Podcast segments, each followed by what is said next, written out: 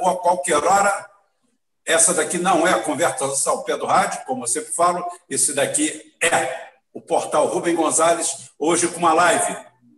Talvez a live mais polêmica do mês ou da pré-eleição, do pré-período eleitoral. Tem um animal passando de moto aqui na frente. Tomara que um poste atravesse na frente dele a qualquer momento ele não consiga desviar. Ah, é, é praxe, é praxe, é praxe. É, então, hoje nós temos aqui o André Bicho Solto. Polêmica do momento é André Bicho Solto. André Bicho Solto parece que tacou fogo em São Paulo. É, temos outras coisas para comentar, mas não comentaremos hoje. Amanhã tem vídeo geopolítico interessante. Você vai entender o que é o Chile. Amanhã você vai aprender o que é o Chile e por que é que temos aquela revolta no Chile? Por que é que chegou-se àquele ponto e a mediocridade dos grupos políticos que se sucederam ao Pinochet, mostrando que tanto esquerda quanto direita hoje são a mesma coisa e obedecem ao mesmo Deus, ao mesmo Papa, ao mesmo dono. E aqui hoje um, um abraço aí para Elaine, umas flores para ela, que ela está fazendo 18 anos hoje. Elaine, sua filha disse que você tem mais um pouquinho, mas é, eu achei 18. Então tá bom, fica nos 18. Pronto. Já, já no meio de polêmica, um pouquinho de amenidade. Manda uma fatia de bolo para cá, por favor. É, e, continuando, acabando a sessão Maguila, eu quero mostrar para vocês o seguinte: o que, que baseia, o que, que norteia o nosso programa de hoje. Hoje é um programa misto, não é aquele programa que a gente faz para os candidatos, porque hoje é um direito de resposta de um ataque que nós não fizemos. Nós não participamos desse ataque, nem o Duplo Expresso também não participou. O, o assunto foi aventado lá, foi comentado. Conversei hoje à tarde com o Rômulus, ele deixou totalmente aberto, não tem problema. Ele ouve o André também, não tem problema se o André precisar se manifestar lá, vai se manifestar. E então eu quero abrir aqui com um editorial é, para o meu amigo Caio Castro cortar e fazer, não sei quanto tempo vai durar, porque aqui não tem planejamento, aqui é tudo a capela, aqui a gente manda ver sem orquestra. Então é o seguinte: é, eu vou contar para vocês uma história que eu ouvi de um cidadão é, chamado um, um, americano, um trabalhador, um trabalhador é, humilde, classe média, classe média baixa americano, chamado Emanuel Cafferty.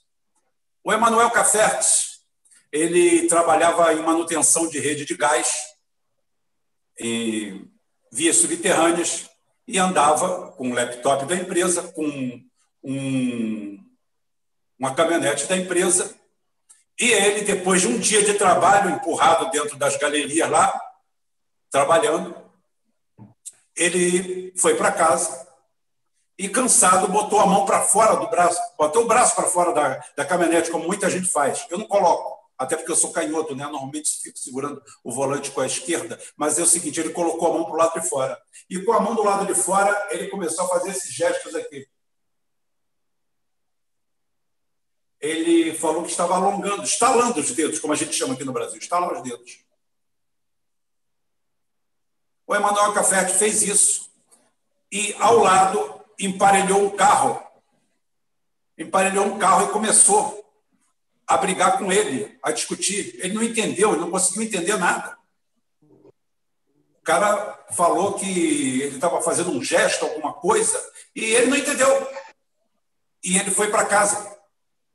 E chegou em casa, duas horas depois, o supervisor dele ligou e disse que ele estava sendo denunciado por racismo, por um ato de soberania, de soberba, de soberania, o que é de supremacia branca, que é o ok americano, que é confundido por isso aí.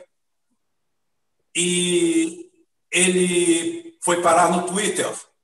E no Twitter, uma quadrilha de twitteiros simplesmente, em duas horas, atacaram esse rapaz que não sabia o que era supremacia branca, não sabia o que era nada. Duas horas depois de socorrido, mais duas horas foram à casa dele, pegaram a caminhonete, suspenderam ele do trabalho, tomaram o laptop e dois dias depois ele foi demitido. ele nunca mais arrumou emprego em lugar nenhum. Porque ele caiu na cultura do cancelamento, que é a maior arma identitária, a maior canalice que existe na face da Terra. Milhares de pessoas estão sendo vítimas, suicídios estão acontecendo, reputações estão sendo destruídas, porque fiscais da moral alheia, dos bons costumes, patrulheiros das redes sociais estão fazendo isso. E eu aviso para vocês, isso vai terminar mal. Vai terminar muito mal. Alguém vai um basta, alguém vai vir com um discurso, sim, aí sim, nazista, e o povo apurrinhado, aperreado de tudo isso, vai reagir. Só para vocês verem uma coisa, o linguista Noam Chomsky, o cientista político Yasha Monk, tá? a J.R. Rowling, aquela escritora famosa, a Flora Stein, que é feminista, e mais 150 personalidades, assinaram um documento falando que era hora de parar com isso. Ativistas, gente que até eu consideraria um tanto quanto identitárias. E sabe o que aconteceu? A resposta é que saiu um manifesto em nome de mais uns 500 atores, subatores, celebridades, subcelebridades, youtubers, youtubers, youtubers, tá? de todo quanto é lado, atacando o Noam Chomsky, atacando todas essas pessoas, atacando uma feminista, porque falaram que eles estavam sendo complacentes com pessoas totalitárias. E foi essa tragédia que aconteceu e se abateu sobre o nosso amigo André. Eu trouxe ele aqui para ele se defender. Eu não estou aqui tomando partido do André, até porque ele é grandinho demais, está barbadinho.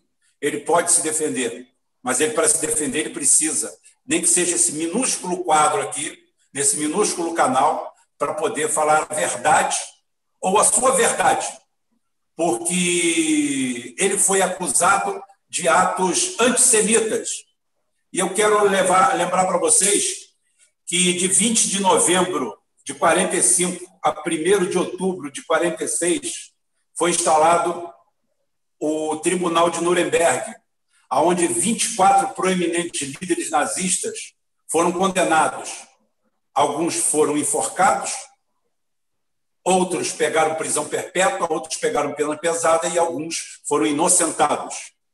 Ou seja, até figuras proeminentes do nazismo foram julgadas. E aqui nós tivemos um caso claro de linchamento público, de condenação sem nenhum tipo, sem nenhum tipo de defesa, nada. Por quê? Isso é a cultura do cancelamento. Tentaram fazer isso com Rômulo também. Tentaram fazer isso com o também. Jones Manuel e a turma lá tentou fazer isso com ele. Não conseguiram. Talvez se fosse nos Estados Unidos conseguisse, que hoje é a nação mais identitária do mundo e está pagando seu preço por isso. Haja vista que hoje eu recebi um banner muito simpático dizendo que ah, dos 8 aos 12 anos não sei se você viu isso, Curumim, não sei se vocês viram. De 8 a 12 anos, todo inglês quer ser um youtuber. Um. É, como é que é? Como é que é o nome? Coaching, né? Coaching, né? É digital influencer. Digital, digital influencer. influencer. É um e nos Estados Unidos, digital, é. Isso, e nos Estados Unidos também. E na China, o cara quer ser astronauta. Então a gente dá para ver onde a gente errou. Porque na minha época todo mundo só queria, mesmo que a gente fosse gari, no final das contas, todo mundo queria ser piloto, todo mundo queria ser isso, ser aquilo, ser piloto de Fórmula 1. O pessoal só queria grandes emoções. Hoje o cara quer ser youtuber influenciador digital. Hoje o cara quer fazer um jeito, ele quer ganhar dinheiro sem trabalhar e, de preferência, arrebentando com a vida dos outros. Tá? Então a nossa praga é essa daí hoje é isso aí. É essa cultura que na realidade, na realidade, é a parte mais proeminente que nós temos da guerra híbrida. E a gente, e melhor do que isso, melhor do que isso, não tem do que eu trazer aqui o próprio André para de viva voz dar o seu depoimento. André, diga-me uma coisa. O que que você aprontou, André? Fala aí para gente. Que aqui a você é bicho solto e aqui o papo é reto. André. Fala, bicho. Fala, Fala amigo. Fala, bicho solto falando aqui. É, queria mandar um abraço para todo mundo que me acompanha.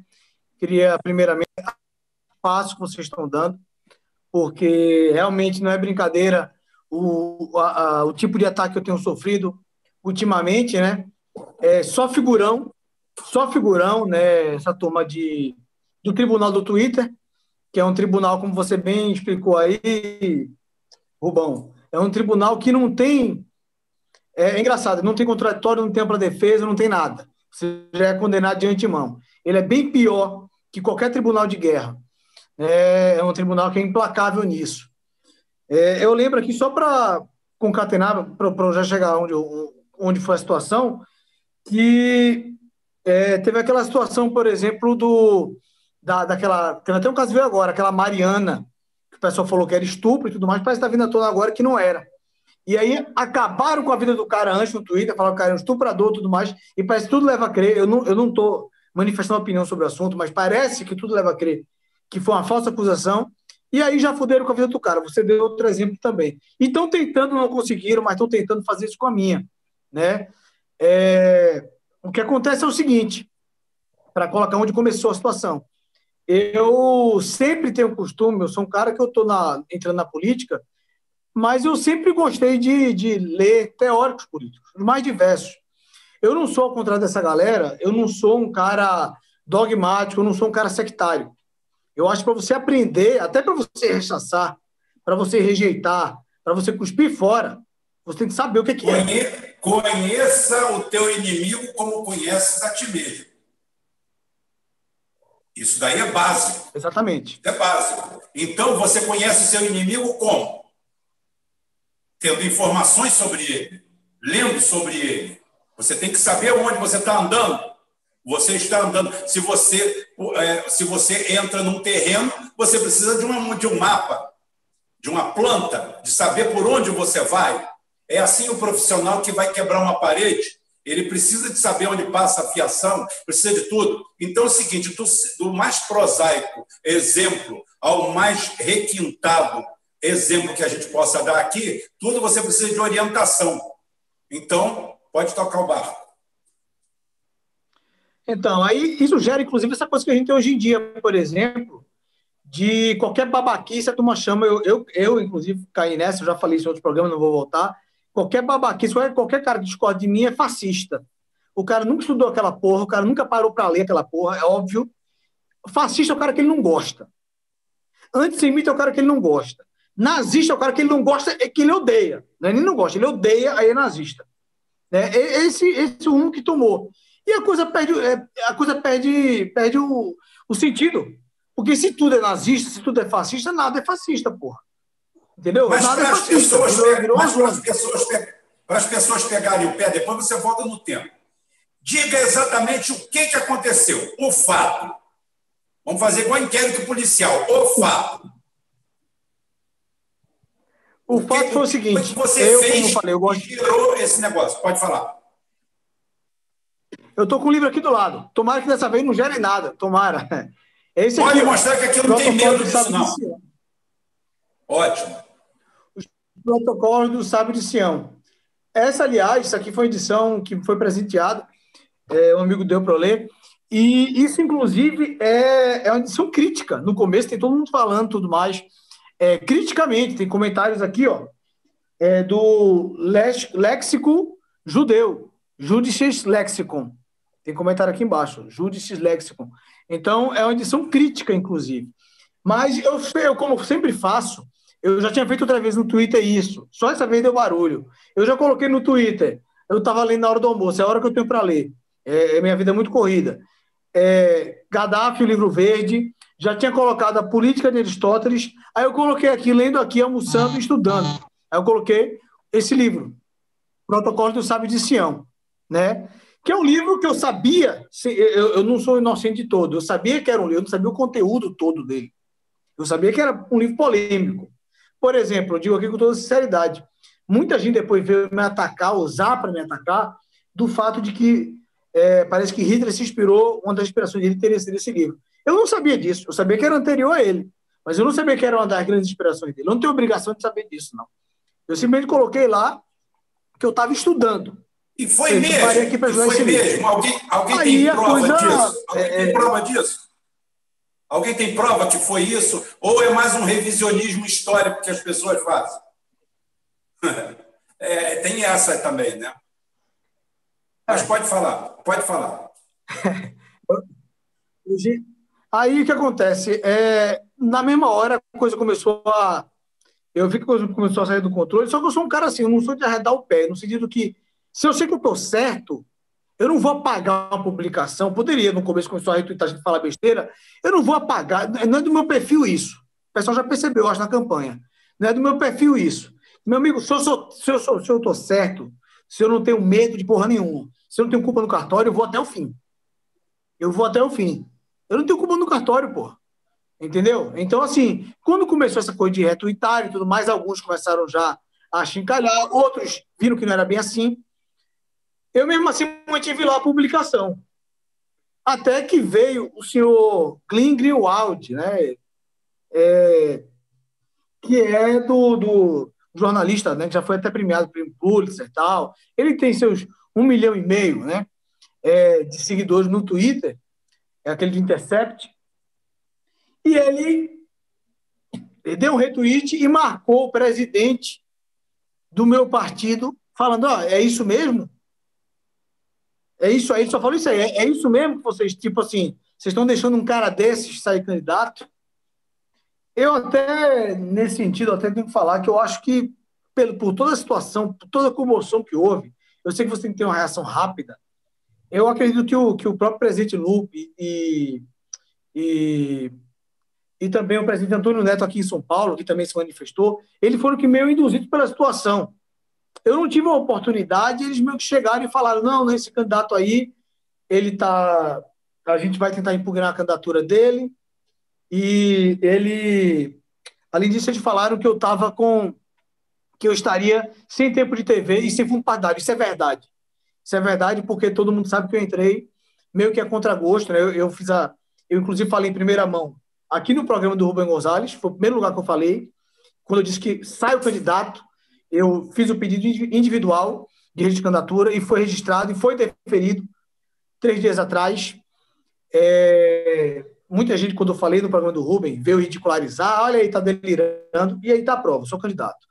Então ele falou o seguinte: não, ele está sendo candidato sem, sem tempo de TV, sem fundo partidário. Isso é verdade. Eu estou meio que abandonado, assim, a própria sorte, vamos dizer. Mas eu sei também que, naquela situação, ele meio que foi induzido àquela, àquilo ali, a dar uma resposta daquela. Mas o principal foi esse Greenwald aí que colocou a coisa ali, né? Ele não falou a palavra, mas ele deu a entender. E a partir daí começou aí uma série. O próprio sujeito que você falou, né? O Jones é, Emanuel, Jones Manuel, né? O Jones Emanuel, não sei bem, eu não acompanhava esse cara antes. Mas ele também se aproveitou da onda, que surfar na onda, muita gente que surfar na onda. A gente sabe que boa parte dessa galera, é, a maior parte deles, eles estão um pouco se fudendo para a verdade. Eles, nenhum deles veio perguntar para mim, nenhum deles veio querer saber. Nenhum, nenhum. Aí eu falo de Jones Emanuel, eu falo do pessoal do Intercept, percebe que se quer uma imprensa livre, né, etc. Eu falo aqui do, do pessoal, é tanta gente que eu até fica anotar aqui, ó, do, do DCM, Diário do Centro do Mundo, e do Brasil 247. Todos esses, eles começaram a esse ataque em massa, a partir do tweet de Green Greenwald. Né? Green Greenwald, que, para quem não sabe, ele, inclusive, ele já apoiou, ele, ele foi apoiador da guerra do Iraque, né? É, eu acho que eu acho que tem teto de vidro tem que tomar um certo cuidado em falar algumas coisas, que tem telhado de vidro. Ele, até onde eu sei, eu não, isso não é uma acusação, só para só ver como é absurda a situação de me chamar de nazista. O próprio Greenwald é, me chegou a notícia que ele já divulgou para o neonazista. Isso não faz, isso não vai dele um neonazista. Imagina você advogar para um estuprador ou para um assassino, não te faz um homicida. Não é verdade? Então, assim, quer dizer, será que ele usaria a mesma régua que ele usou para me medir, para medir ele? Porque pela régua que ele usou para me medir, ele seria nazista também, para alguns. Porque tem gente falando, nessa loucura toda aí, começaram a falar de tudo, começaram a ver nazismo em tudo. Começaram, começaram a falar que meu número. Veja que coisa, meu número é 12888. Primeiro, que é um número. É, é, chega a ser ridículo ter que justificar um número, né? Mas, para começo de conversa, é, a gente escolhe os números do partido. Nem todo número está à disposição. Tem os melhores números, por exemplo, pra, pra, geralmente o número 12 mil é um número excelente. Mas alguns números muito bons, eles já são reservados a candidatos que têm uma prioridade. Eu até entendo isso, por serem candidatos que têm um nome maior, que têm mais chance de ser eleito, etc. No meu caso, eu escolhi esse por dois motivos.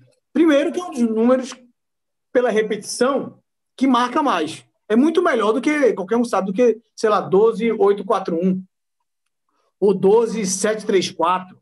Entendeu? Isso são números. Então, 12888 fica, além de ser fácil memorizar, rima para o jingle rima para o Gil com André Bicho Solto. Rima fácil. Então, assim, por exemplo, é, Gingo esse que depois eu falo mais, mas Gingo esse para não derivar muito, mas Gingo esse que eu nem tenho ainda, para ter uma ideia de como essa candidatura está sendo feita na raça sem recurso. Por enquanto, estou querendo ter. Mas, enfim, é, foi com essa intenção. Então, eles viram nesse 888, chegaram até a comentar. Outro que comentou foi o Wendel Pinheiro no, do Duplo Expresso. O Duplo Expresso sempre fez uma análise, eu sempre acompanhei, assim como acompanho o Rubem Gonzalez, muito antes de pensar em ser candidato. Porque são órgãos é, que, eu, que eu considero assim, e continuo mantendo para os dois, é, bastante verdadeiros. Né? Eles, eles dão espaço, de fato, para dissonância, eles mesmos sofrem ataques, enfim. Mas no Duplo Expresso, o, o que o Wendel Pedro falou, eu acredito também que induzido, não sei, mas ele falou é, manteve lá que eu seria um, é, um nazista, né, um neonazista, e ele citou esse número, que supostamente o, do, o 88 seria. É, o 8 simboliza o H. Né, se você vê pela ordem do alfabeto, o H é a oitava letra. Então, 88, HH, Heil Hitler. Né? Só que, peraí, é 888, é o quê? Hip hop hitleriano, Entendeu? Não tem, não tem muito que, né? É, eu acho que não faz nem é, sentido quando, isso.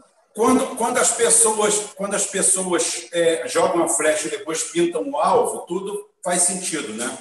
Do nosso amigo Glyn, eu queria saber o que, que deu os vazamentos da Lava Jato, é, porque ele veio aí e, na época, foi considerado um semideus, disseram que ele ia ganhar 18 prêmios Pulitzer de uma vez só por causa disso, e aquilo tudo deu no que deu na época que eu falei que aqueles vazamentos eram feitos para desidratar a denúncia.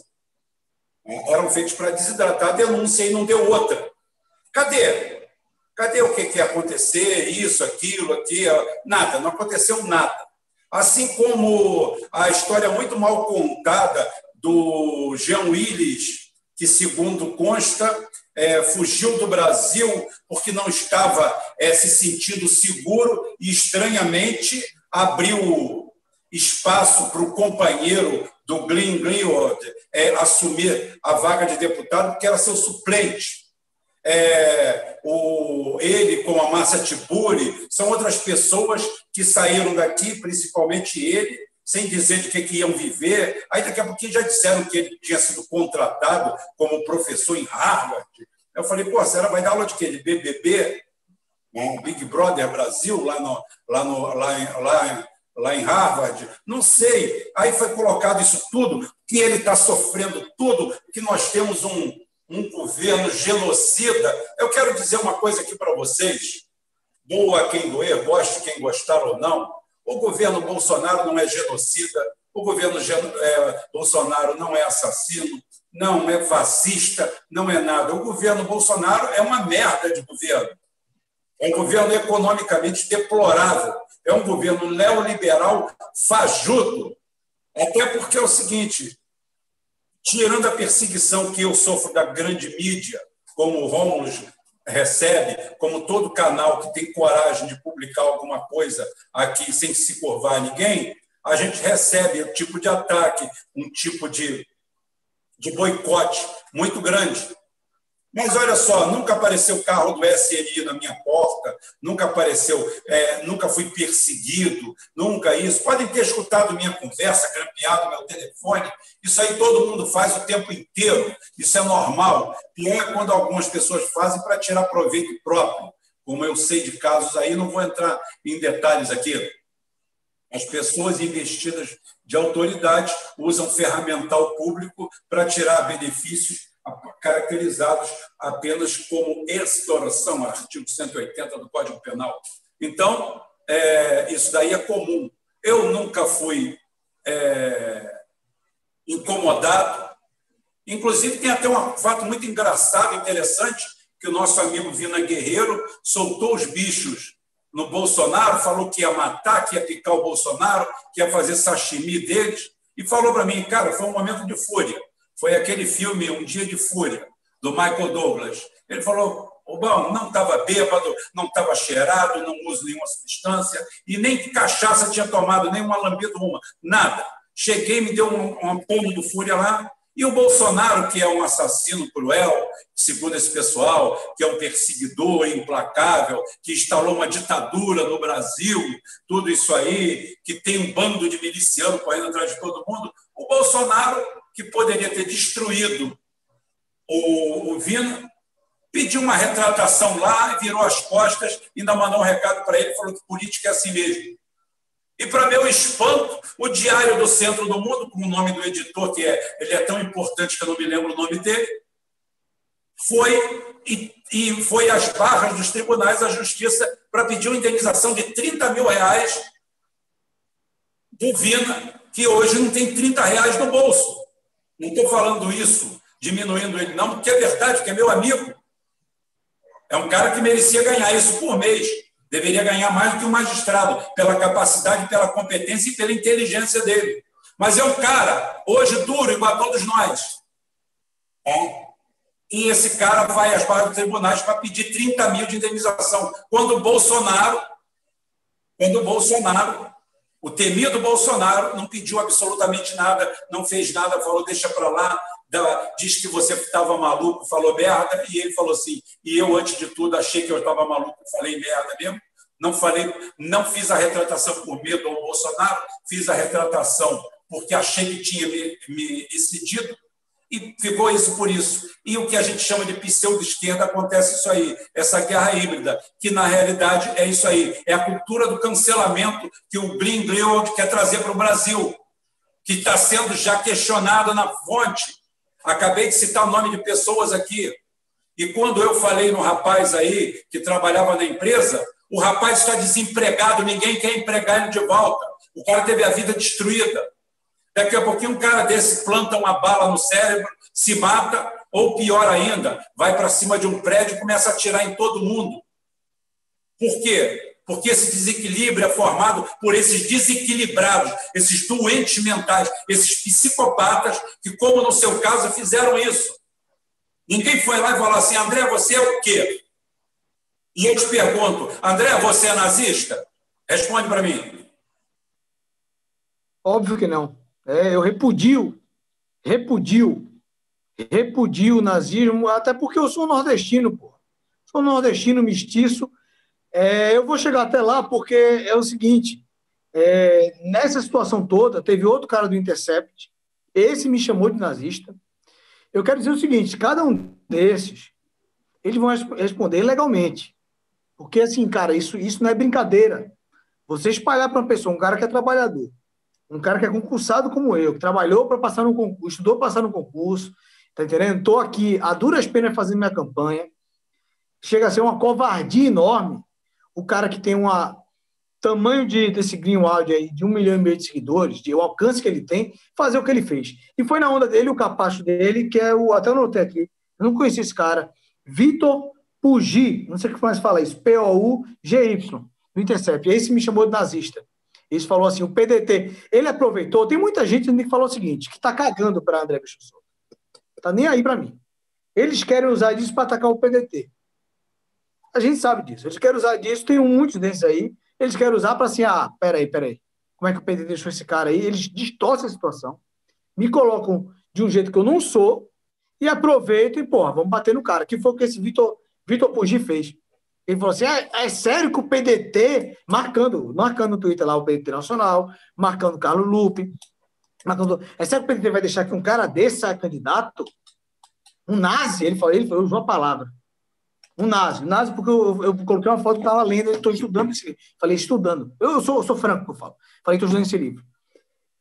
Aí, o que acontece? Esse cara foi um deles. Outro, você citou aí, outro dessa turma aí, que praticamente fizeram a mesma matéria. Os dois, que foi o Brasil 247 e o Diário do Centro do Mundo. Tá?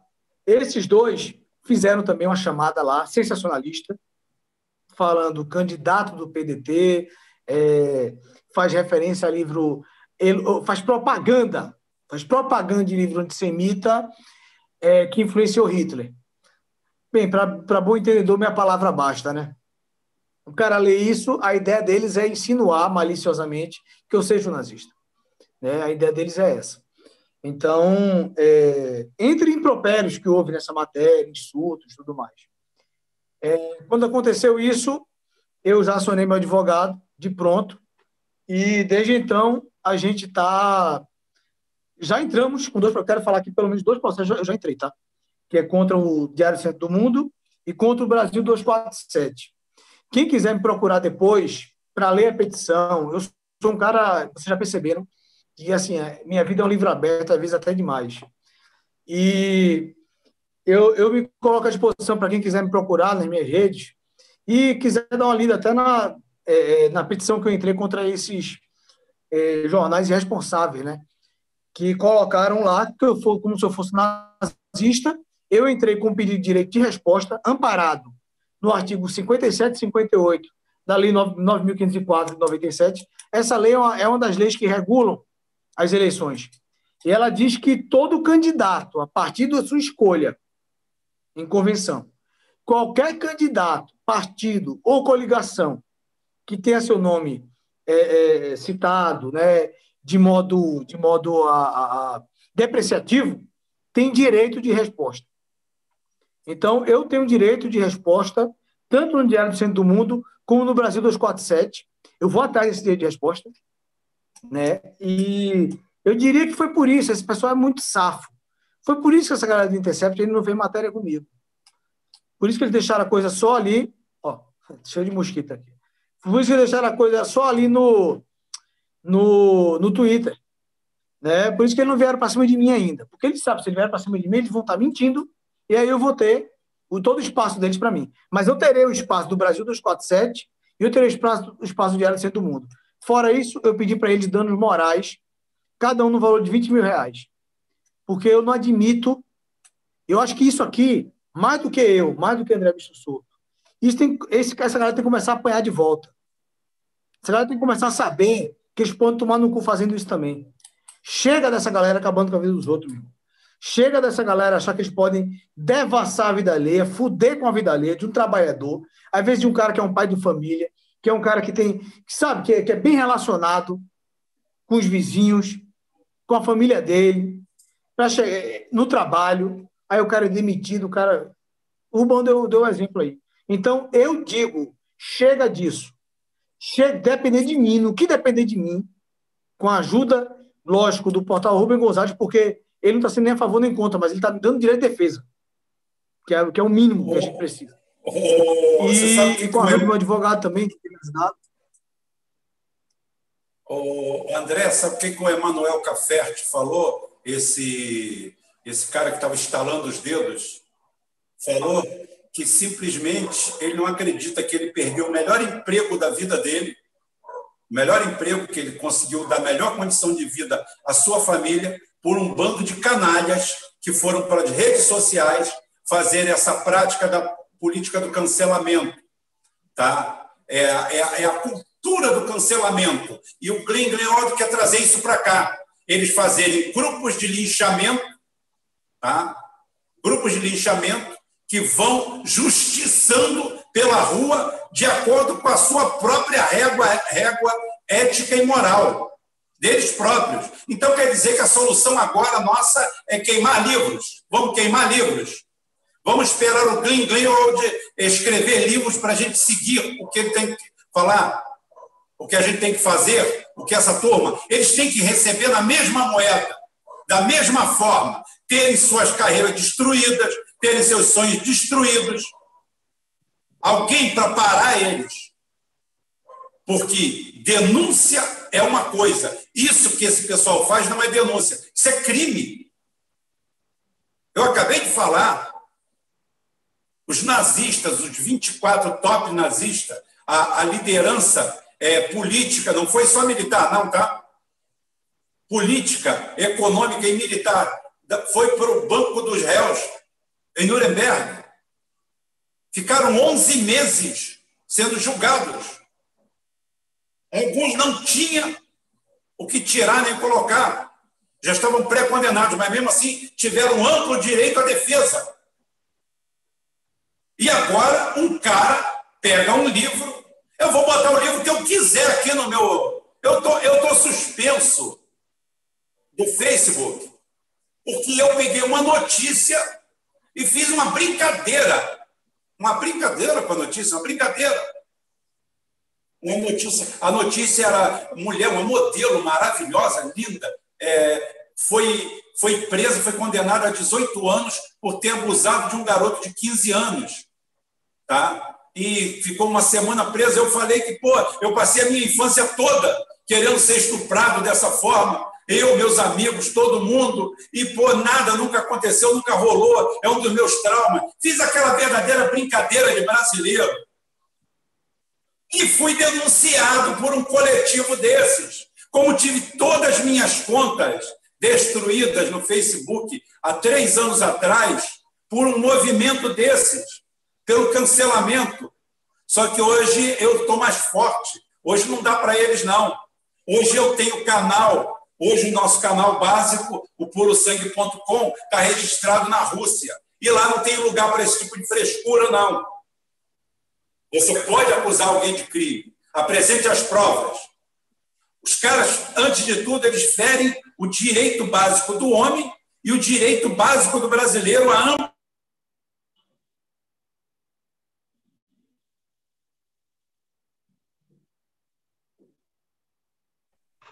Bom, Alô, o, é, boa noite, pessoal. Boa noite, é o Renato Curumim. É, o Rubão acho que levou um tombo ali, entendeu? Eu não sei se foi a conexão que aconteceu, né? Cortou um pouco, cortou um pouco, cortou um pouco, não tem problema. É, então, para cortar esse raciocínio, já que cortou, é porque eu estou falando demais. É, Curumim, pega a alça do caixão aí um pouco também para carregar esse defunto pesado desses identitaristas brasileiros, dessa canalhada, dessa costa. Ah, tá bom, tá bom. É, boa noite, André, bem-vindo. É, boa noite, Rubens. Boa noite a todos os, os nossos ouvintes aí do canal, né?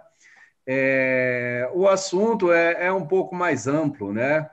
É, é hoje com a chegada do, do André, né? A gente pode discutir muito bem essa situação do cancelamento, dessa New Left que joga um joguinho. As pessoas gostam muito de fazer time no Brasil, né?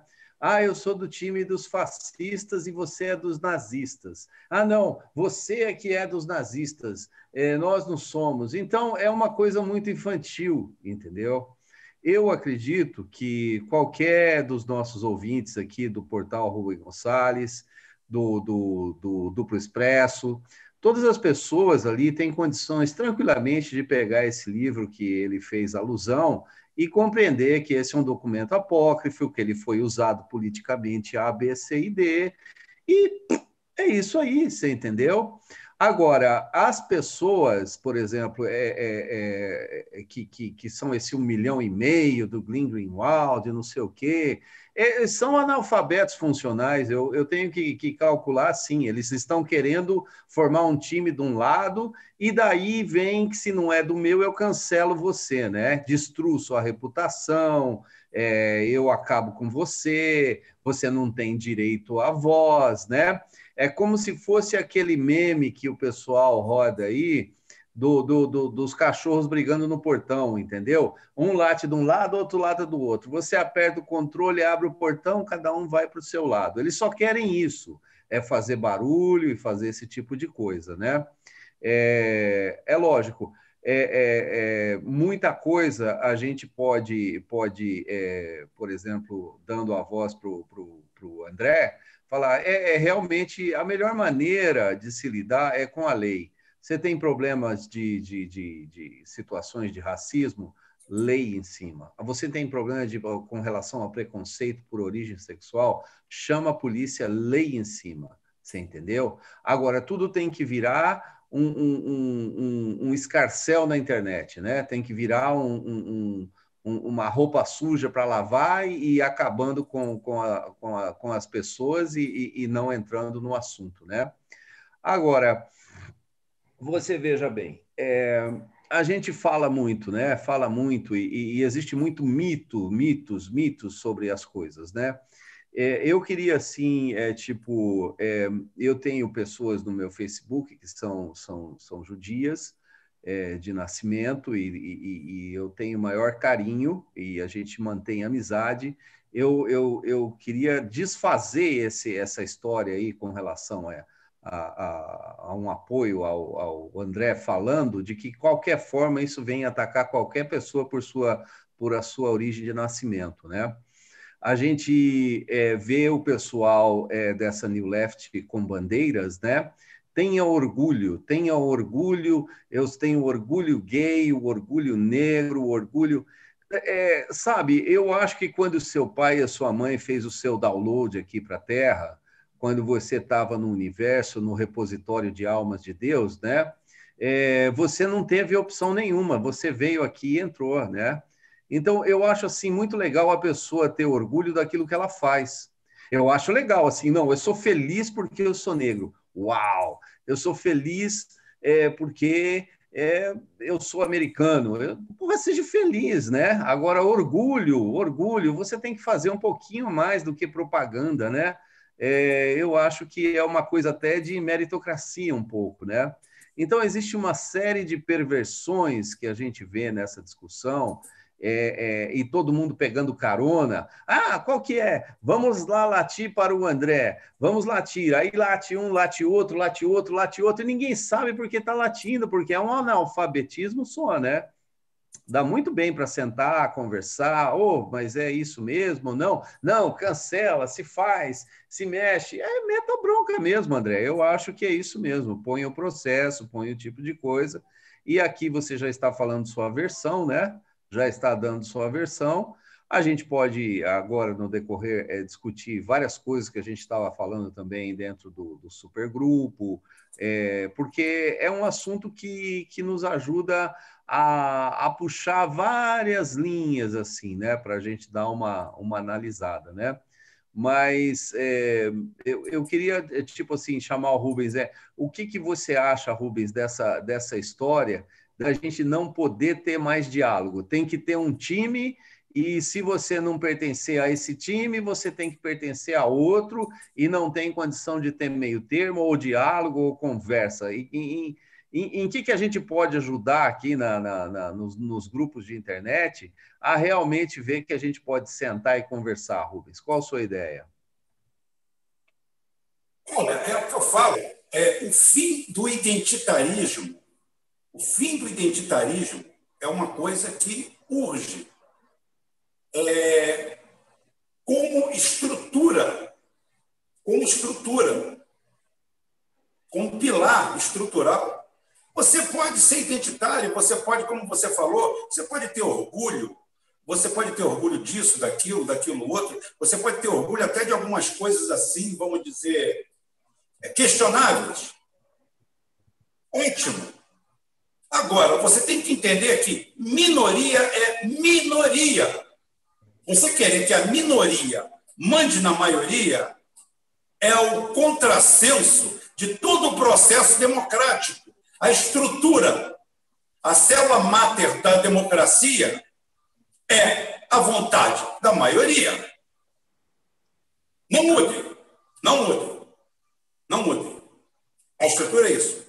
O respeito, a dignidade, o direito do homem, o direito universal do homem. Ótimo. Isso tem que ser preservado, isso eu defendo. Sempre. Sempre. A declaração dos direitos humanos, do negócio, ótimo, perfeito, redondo. Agora, a democracia como? Olha, vamos fazer uma campanha para prefeito. A conta é a seguinte: quem é que vai ganhar? Não, quem tirar menos votos vai ser eleito. É assim que funciona? Como é que a gente modifica uma lei? É com maioria. Aí já não adianta nem ser maioria simples. Ah, tem que ser maioria absoluta, três quartos, cinco sextos, ou seja, quase uma unanimidade. Aí você chega aqui e você me diz o contrário, o oposto, que a gente cria uma social-democracia aonde nós temos que ouvir, temos que ouvir e nos sujeitarmos às diretrizes, às teses feitas por grupos neoguerrilheiros, porque isso daí é uma guerrilha. É uma guerrilha identitária. É uma guerrilha sem arma, mas é uma guerrilha. É uma guerrilha contemporânea. E atua aonde a gente vive no dia a dia. Porque é muito mais fácil para mim combater alguém com um fuzil com a arma na mão, porque aí é campo aberto, me dá o direito de atirar nela de volta. Agora, com assassinato de reputações, pegando a pauta para você, juntando um grupelho organizado para criar uma falsa massa crítica, para impor um ponto de vista, sem obedecer nenhum dos princípios básicos que eles avocam para eles. Ampla defesa, esclarecer o seu ponto de vista, tudo isso, tudo, tudo, tudo, tudo, tudo, tudo, eles simplesmente eliminam. Juntam simplesmente 100, 200, 500, 1.000, 1.500, cada um retuita aquilo mil vezes, passa mais mil mensagens para frente, e dentro de um par de tempo muito curto, eles conseguem um linchamento social daquele indivíduo. Destroem a vida dele. Tá? É um, então, um processo. Eduardo, você veja bem, a gente que luta, é um processo, é um processo assim, vamos dizer assim, é um processo terceirizado do que a Globo fez com aquela escola de base. Sim, sim. Algumas sim. décadas atrás. Sim, tá? sim. Mas veja bem, toda essa cultura, toda essa cultura impede a gente de discutir coisas muito importantes, como são as coisas nacionalistas, né? Eu tive lendo as propostas do André, como de vários outros candidatos, existem muitas propostas nacionalistas. Então, a gente, a gente, por exemplo, que tenta dar voz pra, para os candidatos que vão cuidar do Brasil, né? É, é, sente que é, eles são forçados a tomar ou, ou, ou ficam do lado vermelho ou ficam do lado azul. Quer dizer, ninguém fica do lado verde e amarelo, né? É, falar em verde e amarelo, será que o Greenwald já, já tirou o passaporte brasileiro dele, Será que ele já tirou um passaporte brasileiro? Será que ele vai abrir mão? Será que ele vai abrir mão do serviço dele na CIA para trabalhar no SNI aqui, dar uma força para nós? E aí, André? É, eu deixo essa pergunta no ar. Né? O Green, o Green tem o, tem o o Green ele tem o, o Green ele tem o, o passaporte do patrão, né? Ele tem Green Card. Ele tem o Green Card. Ele tem green o Green Card. Card, green é, card é, o, é. é, o, não, é o Green Card, que é o, é o Green Card do Cebolinha. Tá e, bom, tá bom. Então, é, então, ele tem o Green Card. E esse pessoal simplesmente cria um grupo de lacração aonde uma minoria organizada se torna, de um momento para outro, sequestrador da pauta e automaticamente uma minoria, uma maioria. São efetivamente os filhos da pauta. A gente pode chamar eles de verdadeiros filhos da pauta.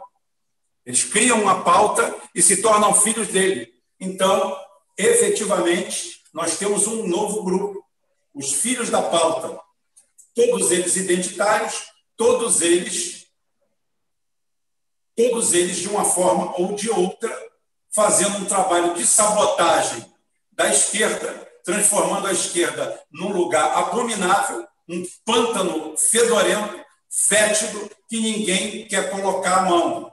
O André Bicho Solto não pode falar. É. Ele não pode falar, nem deve, e também é, acho que ele falou com, com propriedade de que entendia a posição do, do Lupe. Eu não entendo, não, Lupe. Eu não entendo, não. Para mim, você é um covarde. Para mim, você fez o que todo mundo faz.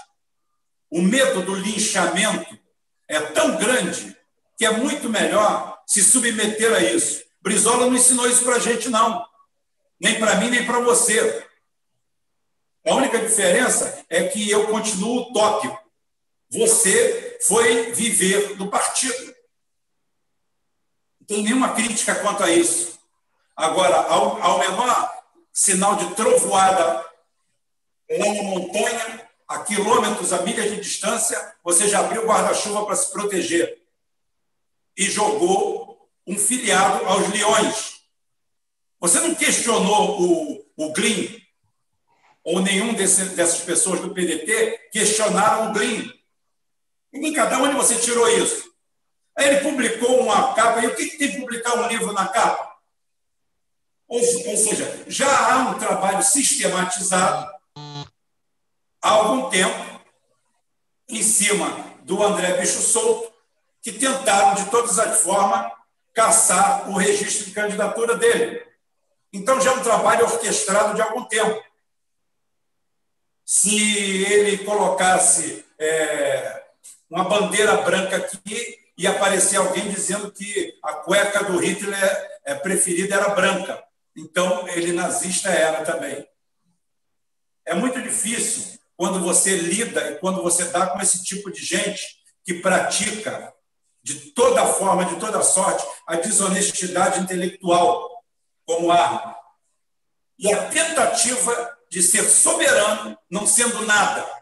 Porque, como eu falei, como eu volto a falar, vou falar, minoria é minoria.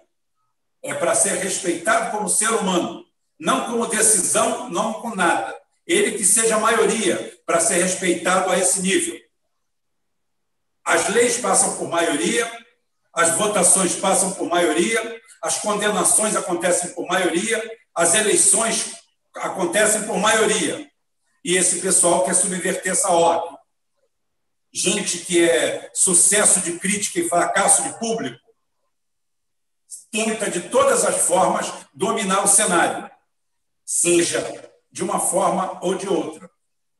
E encontraram nas think tanks internacionais grupos financiados por financistas, por abutres internacionais, como George Soros, Fundação Ford, outras tantas, think tanks americanas, ONGs que entopem o Brasil de ponta a ponta, que estão enterradas aí nos pessoal da vida, e parece que o PDT, de alguma forma, quer tomar o lugar do pessoal, porque o PDT quer, de qualquer forma, pegar essa causa identitária para ele, tentar entender, ser mais realista que o rei. Então, e para isso comete, arbit... né, comete arbitrariedades. Eu acho, eu acho que se o, o, o, PDT tivesse o PDT nordestino aqui, né, ele não receberia nada de nenhuma fundação americana, né? É, o PDT Nordeste, PDT Oxente, nada, né? Mas, mas para causas do tipo é, é, é, que esse pessoal defende, né? Que são as causas de minoria que tem que ocupar toda a conversa, para esse tipo de causa é, é, o que causa divisão nas pessoas, o 0101, o, o, o, o algoritmo, né? E, e, qualquer pessoa que destoa disso, eles querem cancelar, né? É, ninguém está falando das propostas do André, ninguém está falando da, da, da, da, da, situação política em si, né? É quem é você? Você está do nosso lado? Não, você é do outro lado? É, não, não, não, não tem, né? E, e eu acho que o André devia insistir nas propostas dele de agora em diante, sabe? Acreditar, a gente tem que fazer um apelo para o pessoal do PDT se centrar, entendeu? E, e deixar as coisas acontecer para que o povo decida quais são as melhores propostas, né? É, o patrocínio realmente é grande, o patrocínio vem de fora, né? E, e, e, é como se a gente fosse permitido somente, teria que ser uma tabatização das candidaturas, né? É uma historinha bonita, é, é, eu vi, eu venci, eu, eu fui é, como é que fala, para os Estados Unidos, eu é, fui na universidade tal. Hoje a gente vai verificar o currículo de muita gente, até que está no judiciário. O cara foi fazer um coffee break lá no, na universidade, já, já pegou, pegou, pegou estava passando lá, tem um coffee break, um já voltei com diploma, né? É, pegou um Uber, pegou um Uber em frente a um portão de Harvard o cara já vem de lá como tal. O cara participa daqueles cursinhos abomináveis de uma semana e volta de lá com Harvard na bagagem. A, a, a Tabata mesmo é, não sabia falar nem, nem de book on the table, ficou três anos lá. É, ficou três anos lá e voltou formada em ciências, é, ciências internacionais, astrofísica, Porra, se você pegar aquele Glazer aí, o cara estuda há 30 anos e o cara vai chegar para você e dizer que não sabe nada. Tem um amigo meu que faz tem 30 anos de conservatório e ele fala assim, é pianista, Juninho. É, e você fala assim, pô, Juninho, você toca muito. Ele, não, nada, meu Deus do céu, eu tenho que aprender muito. Ele tem 30 anos tocando aquela desgraça e ele acha que não toca nada. A Tabata Amaral foi lá, ficou dois anos efetivo, que um ano foi de imersão para aprender inglês, que eu nunca vi ela falando inglês, acho que nem isso ela sabe falar. Tá? E já veio como astrofísica. Já viu o Olavo de Carvalho tendo uma conversa em inglês? Já pensou não, ele, não. Ele, debatendo com Noam Chomsky? já pensou? É, o, o, o, o... Mas é legal, né? Você imagina. Tá? Ele só sabe falar a língua de, de crocodilo, que ele está lá no meio do pântano, escondido. Né? Verdade. Mas é o verdadeiro, é o verdadeiro pica-pau. Então, mas a gente vive aqui uma situação é, é, já, já escrita no começo dos anos mil, 1900, é um livro chamado O Declínio do Oeste, né? Então, a gente vê muita fantasia sobre vários nomes, como, por exemplo, o pessoal vem ah, e o sionismo, o sionismo, e as pessoas dão uma conotação bíblica nisso, e, e, e, e mítica, né? É, a questão do sionismo ela está praticamente resolvida, né? Porque à medida que você vai para pegar tudo e não consegue, você perdeu, né? Aonde que está o sionismo dentro da China? Aonde que está o sionismo dentro da Rússia, dentro do Irã? Né? A humanidade já se salvou aí, alguns bancos centrais. Salvar um banco central é, é salvar a força de trabalho da sua população, entendeu? E agora nós estamos numa questão muito grande. O que nós vamos fazer na metade do lado de cá? Na Europa, nas Américas, né? É uma grande disputa aí, uma grande disputa é, sobre os bens naturais de todo mundo. Você mesmo vai mencionar no Chile, né? O Chile descobriu grandes minas, é, a Bolívia aí parece que fez um acerto para a esquerda voltar lá, mas é, hoje todo mundo atrás do ouro do Brasil, né?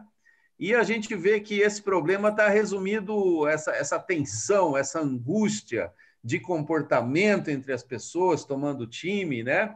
Se você partir para a razão econômica, é essa. A galera que está por cima ela só vive de juros, ela só vive sem fazer nada. A população brasileira encantada, tem gente aí falando em vender casa de 200 mil reais e ser investidor na Bolsa, cara vendendo é, o carro para ser investidor na Bolsa, né? E essa questão, quando é que, quando enquanto, é que vai cair enquanto, aí a, o circo? Enquanto, né? isso, enquanto isso, a família Safra, que é burra, que não entende nada, né? que não tem nenhum coach, eles não, eles não têm nenhum coach, eles não assistem YouTube para ver gente vendendo cursinho de como ficar rico, eles enviam 57 bilhões para fora do Brasil, né? Ah, você não sabia o nome deles? Eu não sabia o nome dessa, dessa próspera família. Produzem é, então, o quê? Seguinte, né, você vê que você vê que do que eles têm? Eles têm indústria de agiotagem. Opa, opa, produz muito isso aí, hein? Produz muito. Então, mas aí é que está, né? E, e, e, os investidores internacionais? E, e, outra coisa eu acho engraçado que é o seguinte, né? Eu, eu, eu, jurava que eles eram bilionários, um dos homens, uma das famílias mais ricas do mundo, que eles entendiam muito desse, desse negócio de economia, de bolsa, de tudo, mas eu, coitado, fiquei com pena. Quem entende é o, é o, é o, é o Zezinho ali da esquina, tem 40 anos de idade, mora com o pai e com a mãe, ganha 2 mil reais por mês, tem 10 mil investido na Bolsa e segue três coaches na, nas redes sociais. Esse cara que entende do mundo. Quem são os Safra? Quem são os Safra? Quem são o Lema? Quem é essa turma? Essa turma não é nada, não é ninguém, rapaz. Porra, quem sabe mesmo é o coach ali da esquina, rapaz. O cara que vai te dizer exatamente o que fazer com o dinheiro. O que, é que você deve fazer. O cara sabe tudo, cara. Sabe a porra toda, tudo, tudo, tudo, tudo. Então, é. mas agora vamos, vamos voltar para a eleição de São Paulo. Eu queria ouvir do André aí, André, quais são suas propostas, André? Porque essa é uma oportunidade também de o um pessoal aqui que é de São Paulo é, ouvir, ouvir o que, que você tem de proposta para São Paulo. Porque uma coisa é a polêmica que a gente está tratando aqui, você pode se defender, até dizendo como que você vai se defender, tudo certo, né? Mas o negócio é ganhar voto, né, André? Sem dúvida alguma, sem dúvida, meu irmão. Agradeço essa pergunta. Eu ainda tenho muita, porque foram tantos ataques, que eu ainda tenho muita coisa a falar sobre isso. Mas eu vou te responder agora falando da proposta, depois a gente retoma falando isso. de novo dos ataques, porque eu quero arremeter, arremeter isso aí. Tá bom, é, você fecha mas... aí, você fecha a história. Beleza, só para fechar então a história antes. Então, assim, eu recebi essa série de ataques. No final, quero dizer o seguinte: eu, eu coloquei essa, essa foto mais ou menos na hora do almoço, e aí, mais para o final, é, já não, já à noite, eu já tinha lido o livro, tudo mais, e aí eu cheguei, eu falei no final, minha conclusão, eu falei, olha, depois de ter lido, eu, isso ninguém, eu quero ressaltar isso, nenhum desses canalhas aí, nenhum desses canalhas, nenhum desses citou ou fez uma meia-culpa ou falou, porra, porque eu falei, eu falei, olha, depois ele não concluo que realmente é forjado. Tá? É forjado. É, eu falei isso explicitamente. Eu desafio qualquer um a falar algum dia que eu tenha falado alguma coisa contra um judeu específico, pelo fato de ser judeu. Não tenho absolutamente nada contra a pessoa. Agora, eu coloquei, eu, como eu falei, eu sou um cara franco, sincero e não sou de andar para trás. Se eu sei que eu estou certo. Eu acho que a minha candidatura está provando isso. Então, eu falei, isso eu falei, eu falei, inclusive quando, né, nessa, nessa minha, nesse meu tweet da noite, quando eu falei isso, que não era, que era forjado, eu falei, no entanto, manter minha posição aqui, eu quero deixar isso bem claro. Eu quero deixar essa parte bem claro para quem está me escutando, para saber o que é que você pensa tudo isso. No entanto, eu falei, mantenho minha posição aqui contra o sionismo internacional. Não entendo, não entendo o sionismo internacional como a grande força que domina o mundo. Isso sempre eu brincava com você. Isso é papo de maluco, isso é papo de doido. Eu sou essa opinião, isso é papo de maluco. Tem que ver com isso. Eu acho papo de maluco. O cara que vê jude... sionista judeu, até, até debaixo da, da. Tudo é o judeu. Até porque, até até porque tem muito. Até porque tem muito cara aliado a esses sionistas que não são judeus tá? são de outras nacionalidades. Então é o seguinte, inclusive eu até numa conversa com o, com o próprio Wendel aqui, ele mesmo se colocou frontalmente contra esses sionistas. Papo do próprio, do próprio Wendel. Ele se colocou contra esses sionistas, porque eles oprimem o povo de Israel também. Do mesmo jeito que nós somos, eles são uma elite. Eles são uma elite, um grupo que simplesmente mantém com mão de ferro tá? O povo de lá, eles manipulam. Tudo isso aí são manipuladores, trabalham em cima disso aí. E o povo israelense é igual o. Eu já fiz um vídeo sobre isso. O maior, a maior vítima, a maior vítima que existe no mundo da política é, neoliberal americana é o povo americano. Em 1976, a classe média americana, a classe média, média americana detinha quase 30% da riqueza nacional. Ela hoje detém em torno de 8%. Olha, de, vamos dizer, de 28 para 8. Olha como, como o americano médio, quando a gente fala assim, os Estados Unidos, não é nem contra o povo americano. É como a gente fala, no século XIX até início do século XX, quem mandou no mundo, século XVIII e XIX, foi a Inglaterra. A Inglaterra passou o século XIX mandando no mundo. E, no entanto, ingleses genuínos, gente mais puro anglo-saxão, trabalhava 18 horas por dia, sem direito a domingo, a feriado, levando filho de seis anos para a fábrica na indústria, na, na, na, Revolução Industrial. Máquinas a vapor sem segurança nenhuma, que explodiam, morriam todos, sem nenhum tipo de segurança social. E a Inglaterra era o país mais pujante, era o dono do mundo. E boa parte dos ingleses viviam na miséria. Então, é o que eu sempre falei e falo e repito: o homem é o lobo do próprio homem. Não é a cor, não é a raça, não é a religião. É aquela história que eu estava contando fora do ar, que eu falei de Schumacher. A repórter, depois da unificação, pergunta para ele se ele tinha orgulho de ser alemão ocidental. E ele falou que não poderia ter orgulho de algo que não dependeu da escolha dele, que não dependeu do trabalho dele. Ele nasceu alemão, como poderia ter nascido japonês? Tá? Isso aí ele não poderia interferir nisso. No que ele foi, no resultado da vida dele, sim, ele teve interferência. E ali sim, ali ele se orgulha do que ele foi e do que ele estava sendo.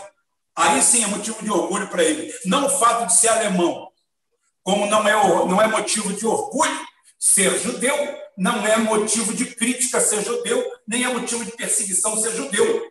É apenas uma característica natural que o ser humano tem. Ele nasce daquela forma. Ele nasceu daquele jeito. Eu nasci brasileiro, filho de espanhóis, neto de espanhóis, nasci aqui. Todos os meus irmãos nasceram na Espanha, só eu nasci aqui. Isso é o quê? Teve uma dessas lacradoras que disse que eu estava sendo racista porque eu disse que eu era branco. Então eu vou ter que me pintar de preto, comprar uma lata de, de graxa de sapato e me pintar de preto para agradar os outros. Eu sou quem eu sou. Eu tenho que me orgulhar, eu tenho que ter orgulho do que eu faço, do meu comportamento, da minha vida. Se eu não fui o Schumacher, ótimo, só tem lugar para um Schumacher. Mas eu sou o que eu sou. É isso que tem que me dar orgulho. Não o fato de ser branco, azul, negro, preto, venusiano, nada disso.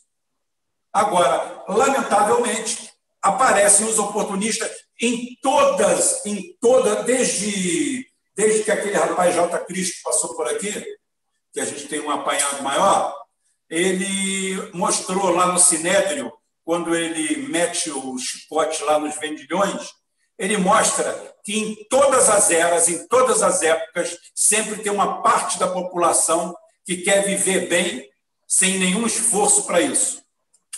Quer viver dos outros, Quer viver da desgraça alheia ou quer viver de conversa fiada?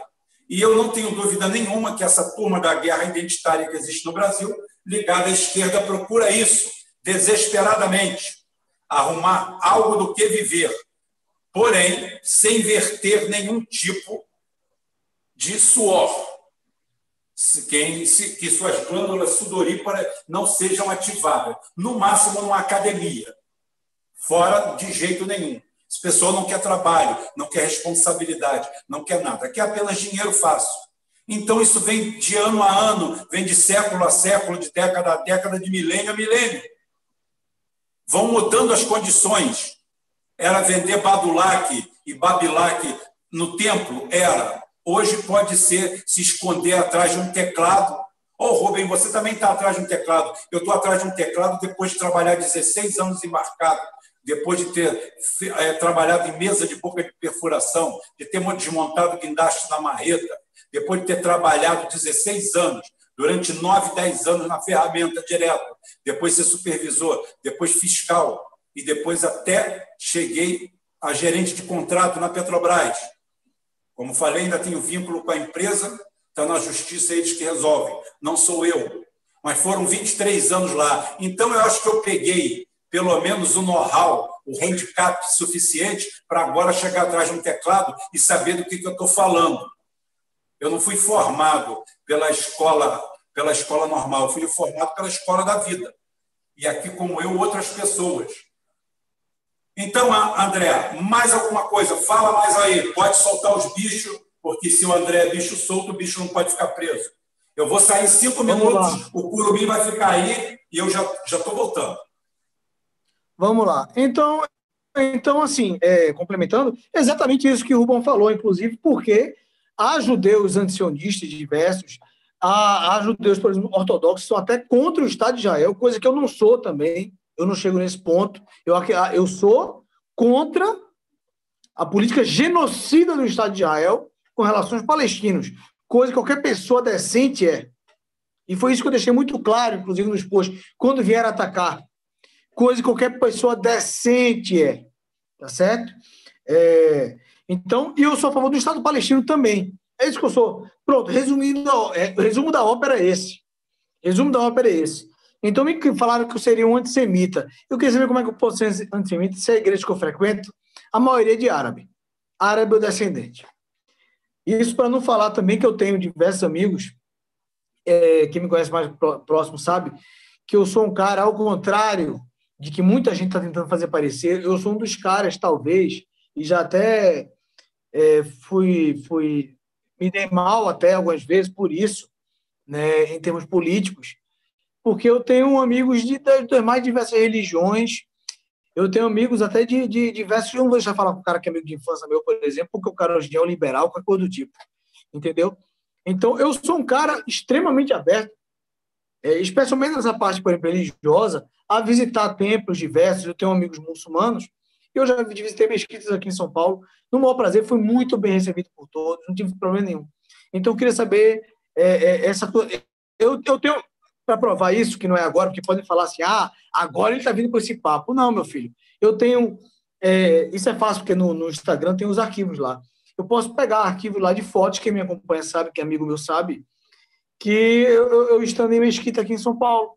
Eu vindo visitar a mesquita aqui em São Paulo.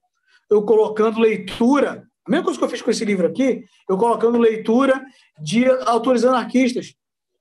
Bakunin, Kropotkin. Eu, quer dizer, eu estou fazendo o quê? Eu estou fazendo uma propaganda desses autores? Não, eu estou lendo e vendo que, é aproveitável ou não é aproveitável. Porque eu não sou um cara sectário nem dogmático. Só que esse pessoal é uma coisa autofágica, essa cultura de cancelamento. Dia desse foi um, foi um deles aí, foi o tal do Haddad que estava sendo cancelado por uma piada aí. Não foi? Eu acho é pouco para ele. Sabe o que eu acho é pouco? Porque ele não queria essa turma? Irmão, que nós não essa quadra mijado. A verdade é essa. Então, assim, esse pessoal, a estratégia deles é essa. Então, eles, como, como você falou, Curumim, não existe isso do é, o judeu. Tem, tem uns idiotas aí que falam os judeus controlam o mundo e tal. Eu não tenho nem paciência, nem saco para essa conversa. O cara vê judeu embaixo da cama dele entendeu? Você mesmo deu os exemplos aí da Rússia, do Irã, entendeu? Da China. Então, assim, o que existe é o sionismo, o sionismo internacional como uma das forças políticas, jamais a única. É, eu acho que eu deixei bem claro agora a minha posição. Deixei bem claro também que eu fiz um segundo tweet falando que é, é, os protocolos são forjados, né? É, depois de, da leitura eu concluí isso. Eu sabia da polêmica do livro, né? Do resto eu não sabia. Então, eu deixei isso muito claro também. Eu fiz o segundo tweet falando. Mesmo assim, vieram para cima. Teve outro cara, que é um candidato a vereador, eu vou colocar o nome dele aqui, Rabino Ventura, do Cidadania. Esse cara vai ter uma resposta, tá? Ele vai ter uma resposta. É porque ele tentou se promover em cima disso. Ele fez um, uma live um, é, pedindo para espalhar, basicamente uma tentativa, um assassinato de reputação, né? Onde ele deixa. Ele só não fala assim, esse cara é nazista, mas está mais do que claro que ele está querendo insinuar que eu seja. ele começa por falar o seguinte: Ô André, quais, quais são as propostas que André Bicho Souto tem para a Câmara de Vereadores? Eu vou falar algumas das propostas que André Bicho Souto tem para a Câmara de Vereadores de São Paulo. Porque senão fica parecendo que eu sou só um cara polêmico, né? Da polêmica, do barulho, e a polêmica faz parte da política, naturalmente. E eu sou um cara que, se eu me chamo bicho solto, eu vim para isso também. Eu não estou vindo para brincadeira, né? Porque é, quem quer acusar nazista acha de tudo. Teve gente falando, por que pareça, dos raios. Eu uso alguns raios, né? Bicho solto usa os raios. Falaram que era os raios da SS. Olha o grau da loucura. Meu amigo, você acha isso de verdade? Boa parte é cínico e desonesto. Eu sei que vocês são. Desonestos, mau caráter, cínicos, entendeu? Picaretas. Tem um deles, inclusive, que está aí, ó. Um desses picaretas, desse mau caráter, desse cínico, ele está na caixa de comentários. Tá? Ele está na caixa dos comentários. Começa RD, são as iniciais do cara. Tá? É um mau caráter, um cínico, um cara que não, que não tem. Todo mundo sabe que ele, todo, todo mundo conviveu com ele, sabe que o cara é um escroque. Entendeu? Ele traiu todo mundo que ele conviveu. É um escroque completo. E é gente desse nível, desonestos desse nível, que, que acusam, que falam que ah, o trovão do cara, o raio, o raio, porque meu filho para raio de problema. O raio tem também, assim, é lógico, hoje em dia, em política, tudo tem, tem símbolo. O raio simboliza o meu jeito de agir na política. Como é que é o raio? É veloz, é intenso, é rápido, né? é impactante. E minha, minha política tem sido essa. Né? Então, assim, é, o pessoal acusou, ele falou assim, quais são as propostas desse cara? Primeiro, eu, uma das coisas que eu tenho, eu peço, pessoal, quem estiver me acompanhando, que gostar do meu trabalho, eu vou fazer um apelo, só um parênteses, por favor, antes de eu chegar lá. Divulga as minhas coisas, divulga meu trabalho, divulga meu santinho, porque eu estou, de fato, sozinho. Eu não tenho jingle de campanha, porque eu não tive dinheiro ainda para pagar esse, esse jingle de campanha. Estou tentando ver amigos para fazer na amizade, tá bom? eu tenho ajuda de, é, voluntária de amigos. Amigos que têm a vida deles também. E eu estou indo contra todo esse aparato aí. Olha a turma que eu estou enfrentando. Olha a turma que eu estou enfrentando. E eu não estou me fazendo de coitado e eu vou entrar e processar cada um desses, como eu já processei, entre processo contra o DCM e contra o Brasil 247. Cada um desses que me chamou de nazista, se eu não processo por danos morais, vocês vão ter que me pagar, vou fazer uma festa aqui, vou convidar todos vocês, meus amigos, para essa festa. Para a gente celebrar, porque chega de ficar apanhando, chega de ficar envergonhado, chega de baixar a cabeça. Me desculpa, eu estou dando parênteses, porque eu, é, é, muito. É muito. É, é o único lugar que eu tenho para falar. É um lugar que eu tenho para falar. Eu já vou chegar na parte das propostas. Então, assim, é, eu vou falar agora, porque esse Rabino Ventura, Rabino Ventura, eu vou te responder depois, tá? Vou te responder depois no teu próprio site e depois fazer um vídeo para você. É, muito me surpreende um cara que é rabino, que eu até eu conheci ele antes, um cara que até aparentava ser um cara muito equilibrado, é, tentar faturar em cima disso. Ele falou assim: qual, que proposta que esse cara vai ter para a Câmara, para os paulistanos, para a Câmara? Primeiro, eu não vi ninguém. Se tiver, você me avisa, tá? Eu não vi nenhum candidato, nenhum candidato, não falo isso por infarto, não vi, falar em. Vocês já viram algum candidato falar em auditoria da dívida pública municipal, eu não vi ninguém falar, cara. Se alguém, você me avisa. Todo mundo fala de teoria da dívida, que é, é, é, é, fundamental. É fundamental. Mas geralmente a galera entende a auditoria da dívida como uma auditoria da dívida federal. É, então, assim, é a autoria da dívida federal. Mas é, existe a autoria da dívida também, existe a dívida pública estadual e municipal. E uma das coisas que eu quero, né, uma vez na Câmara, é partir para cima disso, cair em cima disso. Auditoria da dívida pública municipal. Isso, isso não, não chega a constituir uma bandeira, porque eu tenho várias coisas que eu quero. Só que eu sou um vereador, eu não posso falar que eu quero fazer dez coisas, porque aí eu vou confundir o povo. Um monte de vereador também, então eu tenho que concentrar. Mas uma das coisas que eu falo em poucos lugares, estou falando aqui, que é um público mais seleto que se interessa por essas coisas, é a auditoria da dívida pública municipal. De novo, me coloca à disposição aí. Se você souber ler o candidato, falem, falem na caixa de comentários. Eu faço questão até que falem, porque essa é uma bandeira tão importante que ela merece ser divulgada. É... Outra coisa, que agora, agora o para-rádio problema baixou. É... eu também coloquei das, um dos projetos, como, como minha candidatura é popular, é... Vintão pela minha paixão é o nome desse projeto. O brasileiro, o, o nosso esporte é o futebol. O futebol é o esporte bretão, né? É o esporte nacional. Todos nós é, é o esporte armado da massa. É um projeto de é, 15% a preços populares dos ingressos, vendidos a preços populares para o povo voltar para os estádios. Eu estou aqui com a camisa do time de futebol. Eu, eu, eu, sou torcedor, gosto de futebol, muitos gostam aí também. Então, é, é, é uma maneira de colocar, de trazer de novo o povão para os estádios que está excluído. O futebol está sendo elitizado.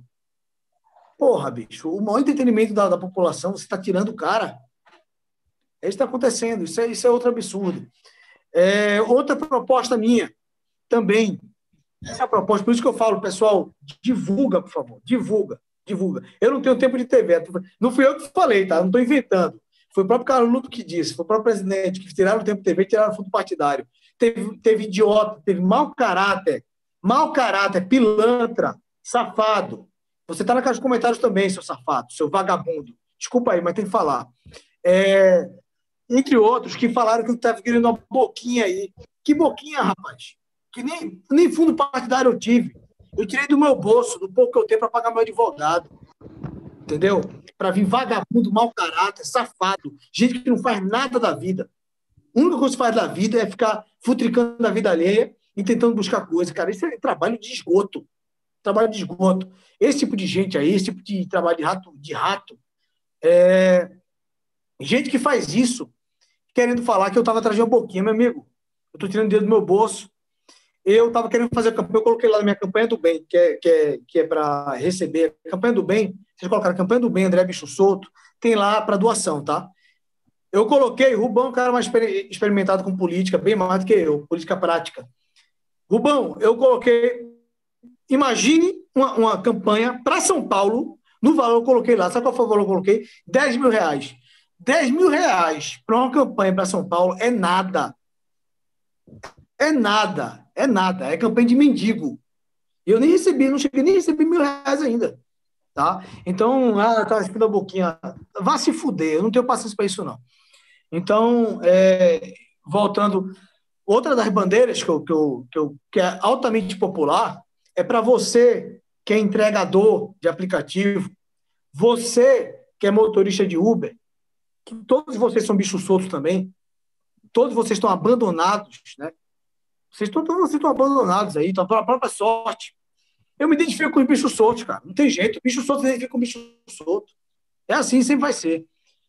Essa turma é, que são explorados, não tem direito trabalhista, não tem nada. É, é a proposta minha é do Vale Combustível. Vale Combustível, no valor, Vale Combustível no valor de 50% subsidiado pela prefeitura, tá? 50% em cada é, de, de, de abatimento a cada vez que você for reabastecer. 50% de abatimento, isso vai ser subsidiado pela prefeitura, negociado né, com, com os, os postos de gasolina. Imagine você o que isso não vai sobrar dinheiro na tua vida, cara. Esse dinheiro, para quem fala, ah, de onde que vem o dinheiro? Primeiro, São Paulo é a décima cidade do mundo, é o décimo PIB do mundo. Então, dinheiro aqui tem caindo do céu. Dinheiro de São Paulo tem caído do céu. O PIB de São Paulo é 700 bilhões. 700 bilhões de PIB. Então, dinheiro tem. E outra, é um dinheiro que vai sobrar no bolso do trabalhador. É um dinheiro que vai sobrar no bolso do trabalhador. E o trabalhador vai fazer o, o que com isso? Não sobra no bolso do trabalhador, né? O dinheiro não sobra é. no bolso do trabalhador. O trabalhador imediatamente gasta ele e gera riqueza porque ele gasta Exatamente. mais, ele compra mais, o quem, quem vende para ele emprega mais, e é a roda da fortuna.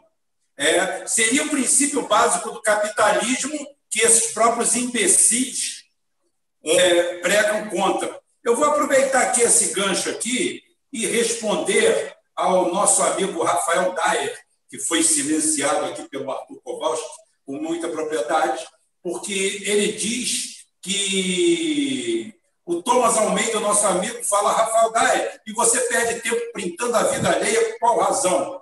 O Rafael Daer responde que perco com o maior prazer, printando e enviando para grupos que cuidam desse tipo de assunto.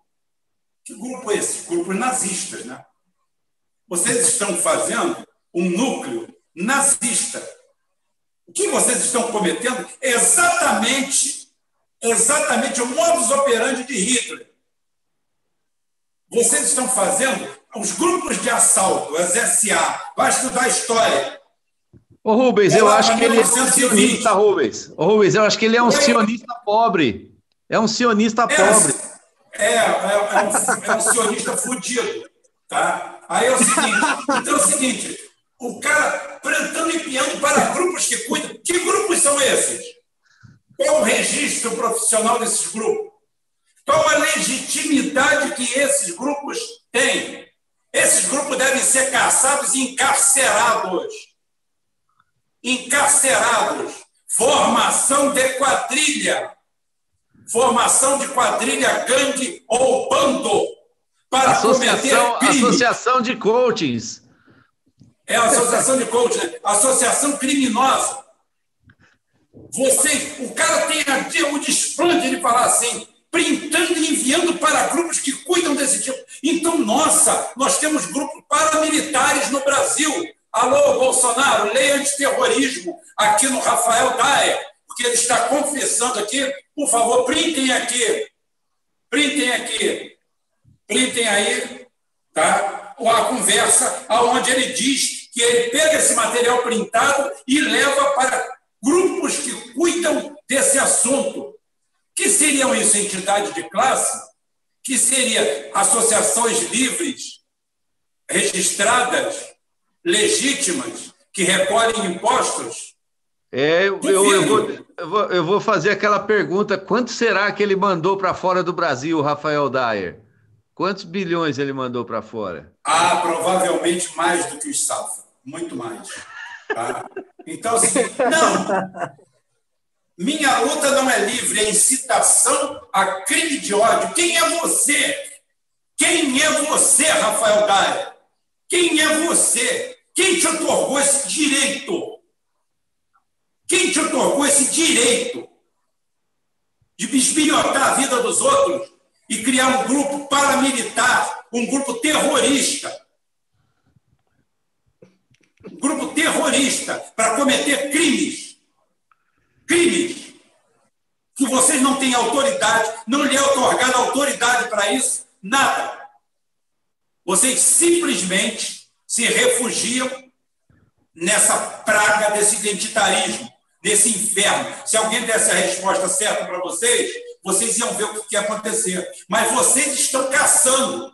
Vocês vão acabar procurando, não mim, não da minha parte, não do André, não do nosso grupo, porque nós somos a essência da democracia. Nós estamos aí fiscalizando, senso crítico, criticando o Bolsonaro, mas aceitando, porque nós votamos em quem perdeu e nos curvamos à vontade da maioria. É assim o processo democrático. Agora eu vou querer ganhar a eleição porque eu perdi. Né? Esse pessoal precisa de tratamento. Tratamento mental, tratamento comportamental e, principalmente, uma enxada para carpir um quintal. É como, é como um candidato aí que, que apareceu nos memes hoje, né? Ele avista todos os, alfab... a, todos os alfabetizados que, a partir de agora, ele vai analfabetizar toda a população. Eles estão aí para analfabetizar a, a... É mais ou menos por aí o raciocínio do, do Roberto, do, do Dyer aí, é né? o nosso amigo antimonarquista aqui entra na mesma. Entra na mesma. Está é, tá no mesmo nível.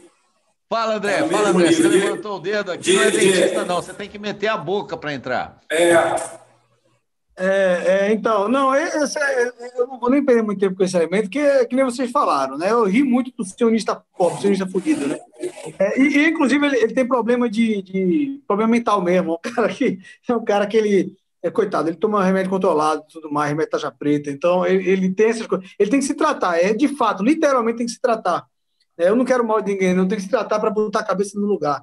É, mas voltando é, à questão, então Rabino Ventura, respondendo aí, que ele fez o vídeo, você fala que, que proposta esse cara vai trazer. Pois é, cara, é, é auditoria da dívida pública municipal, ingresso para a população mais pobre poder frequentar, voltar a frequentar estádio, bancos comunitários, tá? Eu quero, eu, o, como eu já falei aqui no outro programa, eu quero fomentar isso. Eu não sou mentiroso. O vereador, ele não pode, ele não pode ser um cara que ele não pode começar um banco comunitário, mas ele pode fomentar isso em certas comunidades, né? A questão que eu estava no meio dela, que eu acho muito importante, que é do Vale Combustível, que hoje em dia é uma massa de gente precarizada, tá fazendo, entregando, fazendo entrega de aplicativo e fazendo Uber. Essa massa precarizada, ela não tem ninguém, ele não tem ninguém por eles. Então essa massa precarizada, eles precisam de eles precisam realmente de, de algum apoio. Então, como o Rubão falou aí, o dinheiro no bolso do trabalhador, para quem fala, é para onde que vai o dinheiro? De onde que vem o dinheiro? Liberal adora. Quando, quando comecei com essa proposta, viu, Rubão? Os primeiros a questionarem, vir com essa perguntinha, foi fã de Thatcher, foi liberalzinho de merda, que veio falar, ah, de onde que o dinheiro? Vem de onde, né? Aquela coisa que eles adoram falar, né? Não existe almoço de graça, né? É, então é o seguinte, é, você tem esse dinheiro no bolso do trabalhador, esse dinheiro vai circular, meu amigo. Ele vai comprar um brinquedo para o filho dele, entendeu? Ele vai comprar uma, um, um vestido, uma roupa para a esposa dele. Esse dinheiro vai circular. E sendo assim, vai circular o dinheiro na economia. Isso aí vai fazer bem para a economia de São Paulo. São Paulo, volto a dizer, é a décima economia do mundo. 700 bilhões é a economia de São Paulo. Então, é, eu faço a pergunta então para o Rabino Ventura qual é a sua proposta dele. Eu duvido ele ter proposta tão popular quanto a minha. Eu duvido ele, é, eu duvido ele ter, por exemplo, uma proposta como eu tenho, que é também do banco, é um banco de alimentos contra a fome, tá? Isso é bom para quem é dono de restaurante. Quem é dono de restaurante que contribuir com esse banco de alimentos contra a fome vai ter uma redução do IPTU. Esse banco é só para os desvalidos mesmo, porque com a questão da pandemia, aumentou muito isso, infelizmente. Essas pessoas não têm. Então, é, é o banco de alimentos é para combater a fome, ligado com os restaurantes, os restaurantes que participarem vão ter redução no IPTU. É bom para todo mundo. Só não é bom para bom todo mundo, não tem como ser nunca. Só não é bom para bilionário. Só não é bom para essa elite que o Ruban falou, falou aí. Que essa elite não tem raça. É uma elite, ela não tem raça, ela não tem religião, ela não tem credo. É elite. Ô, ô André, ô Curumi, deixa eu falar uma coisa aqui, sucinta, para todos que estão nos ouvindo. É... Seguinte, se essa tese de Illuminatis, de donos do mundo, fosse verdadeira, os donos do mundo seriam os mesmos há milhares de anos. E não são. Os poderosos desse século não eram os poderosos do século passado. Os poderosos do século passado muitas vezes perderam tudo, mudaram. Aqui no Brasil mesmo nós temos a família Matarazzo, bem depauperada, a família Guine, que a maioria ficou na lona, e eram as pessoas mais ricas do Brasil no começo do século XX. Na era da industrialização brasileira, na especulação imobiliária que houve no Rio de Janeiro, tudo isso. O, a família Guinea era bilionária, dono do Copacabana Palace, dono de tudo, doaram o território, terreno do, do Palácio Guanabara, doaram o Estádio das Laranjeiras, era o dono do Rio de Janeiro todo. Ah, e, no entanto, isso tudo acabou. Isso tudo acabou porque são ciclos. O que acontece é simplesmente o fato de haver uma vaga lá na diretoria do mundo em que pode entrar, em tese, qualquer um que alcançar esse nirvana de ir para lá, esse pessoal que só pensa em dinheiro dia e noite, é extremamente xenófobo, extremamente racista. Eles criam um núcleo que é só deles e são os donos do mundo. Eles são movidos pelos interesses. Eles, na realidade, pouco se reúnem. O que reúne são os interesses transacionais. Não é que eles têm uma reunião e têm um cabo de diretoria para todo mundo, não. Você é diretor disso, você nada disso. Isso é filme. Igual a história da maçonaria, pelo amor de Deus, meu pai morreu maçom. Ô, Rubem Gonçalves, é o seguinte, cara, esse pessoal, eles acreditam na teoria do filme Highlander, né? Eles acreditam que eles vão Isso. reencarnando de família em família. Cara, é, é, tudo isso aí, e eu, eu vou Highlander. aqui. É o é, Safra Highlander. É, exatamente nada garante que essa fortuna não mude de dono nos próximos 200 anos. Então, eles que eram Illuminati agora cortaram a luz deles e passaram a não ser mais Illuminati. Acabou. É, quem são os mais antigos aí são os Rothschild, devem ter 200 anos, 250 anos. Para a história da humanidade moderna aí, que nós começamos lá com os sumérios 10 mil anos antes de Cristo, estaríamos com. É, vamos botar, vamos fazer arredondar uma conta em 5 mil anos, tudo bem. Em 5 mil anos, é, nós temos um grupo aí que está há 300 anos. E a gente era para ser mandado por sumérios ainda, porque eles foram os primeiros, então eles deveriam ter esse domínio dessa coisa. E não é nada disso, que as coisas não funcionam desse jeito. O Jader Severino, Rubem, porque muitos dizem que a culpa da violência do Rio é culpa do Brizola. Pô, você não aprendeu isso, não? Na boa. É porque a direita sempre fez isso. A direita mais organizada sempre fez isso. A culpa é do Brizola, a culpa é daquilo, a culpa é daquilo outro. É, e eu já fiz programa sobre isso, e uma hora eu abordo isso aí, porque quem profissionalizou o crime no Rio de Janeiro, quem colombinizou o tráfico no Rio de Janeiro, inclusive, todo ano o Pablo Escobar vinha para aqui gastar 2, 3 milhões de dólares no carnaval, era Moreira Franco. Moreira Franco é o verdadeiro pai do tráfico moderno no Rio de Janeiro. Então, o tráfico moderno no Rio de Janeiro, o tráfico colombinizado, o tráfico de fuzil, ele é, existe antes do Moreira e depois do Moreira. É, então, o Rubens, aí, olha, o Daniel Santos, olha, vamos ver se o Dyer consegue printar essa pergunta aqui do Daniel Santos, ó. Essa conversinha de 11 mil candidatos com renda acima de 300 mil real, reais e pegaram auxílio emergencial. É uma boa para ser printada essa aí, hein? Serão impugnados? Terão a candidatura caçada? Boa lembrança do Daniel Santos. Sempre presente aí. Não, isso não é problema dele. Ele não, ele não mexe com isso, não. O lacrador, o identitário, ele não mexe com isso, não. Ele não cuida disso, não. O negócio dele é foder a vida dos outros. O negócio dele é, é promover a discórdia dentro da esquerda, acabar com a esquerda, para que o povo tenha nojo da esquerda. É esse o principal papel deles. A realidade é essa. O principal papel deles, que eles fazem, é exatamente esse: é eles criarem um movimento de ódio em que o povo tenha ódio deles, que eles sejam tão desprezíveis que tem uma posição tão, tão arrogante, tão prepotente, tão desprezível, que o povo odeia eles. Então, essa é a cultura do cancelamento, aonde ele confessa lá, com, própria, com as próprias palavras dele, que ele vai entregar isso aqui para os órgãos competentes, ou seja, é uma entidade criminosa dentro do Estado brasileiro, formado pelos amigos do DAE. Tá? É o professor Rafael Daia, o cara ainda é professor. Ah, beleza, beleza. Ó, o pessoal já ele, ah, ele, leva para, ele leva para associações judaicas e entidades que combatem o preconceito religioso. São todas legítimas. Legítimas em quê? Legítimas em quê?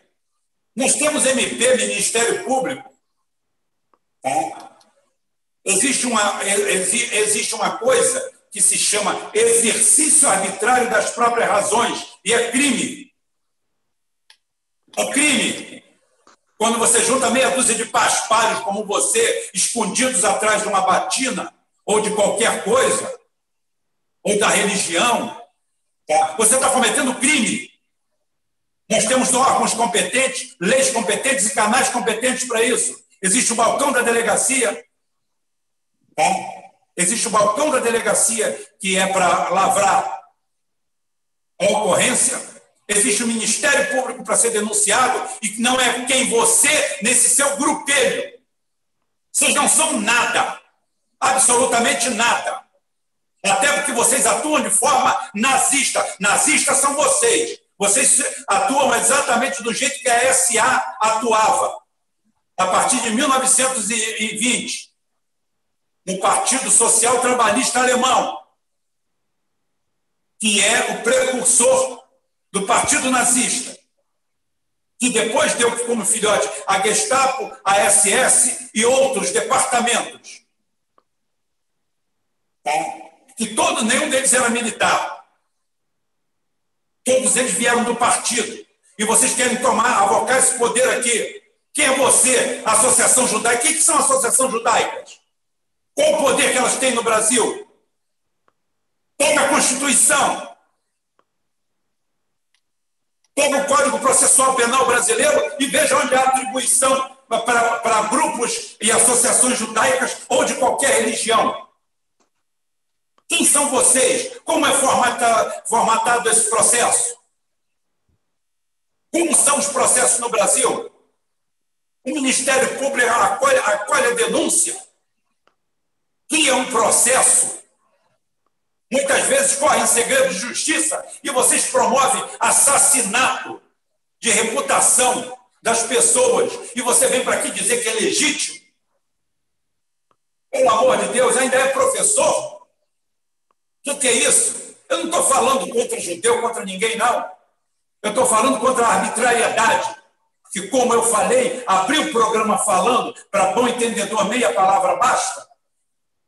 Eu simplesmente mostrei que judeu, é, é, alemães, nazistas, réus confessos, todos eles receberam um julgamento no Nuremberg. Tiveram direito à ampla defesa Agora você cria uma associação de uma estrutura aqui totalmente nazista e tenta combater o nazismo. Você quer combater o ódio com ódio. Você promove o ódio e quer combater o ódio. Quem é você para dizer o que está certo e o que está errado? Você e seu grupo sectário. Órgão competente como se fosse é uma nova polícia política uma nova SA, precursora da SS. Não vamos andar sob patrulha, temos que andar escondidos. Que uma palavra dita da forma errada pode ser o nosso fim. O que é isso? A que ponto nós chegamos? É, o Rubens, eu acho que a gente pode mandar aquele nosso gato infiltrado lá, vamos colocar ele de, de com a bandeira Rainbow, e essa, essa, essa, essa instituição aí deve ser algum DE aí, sabe?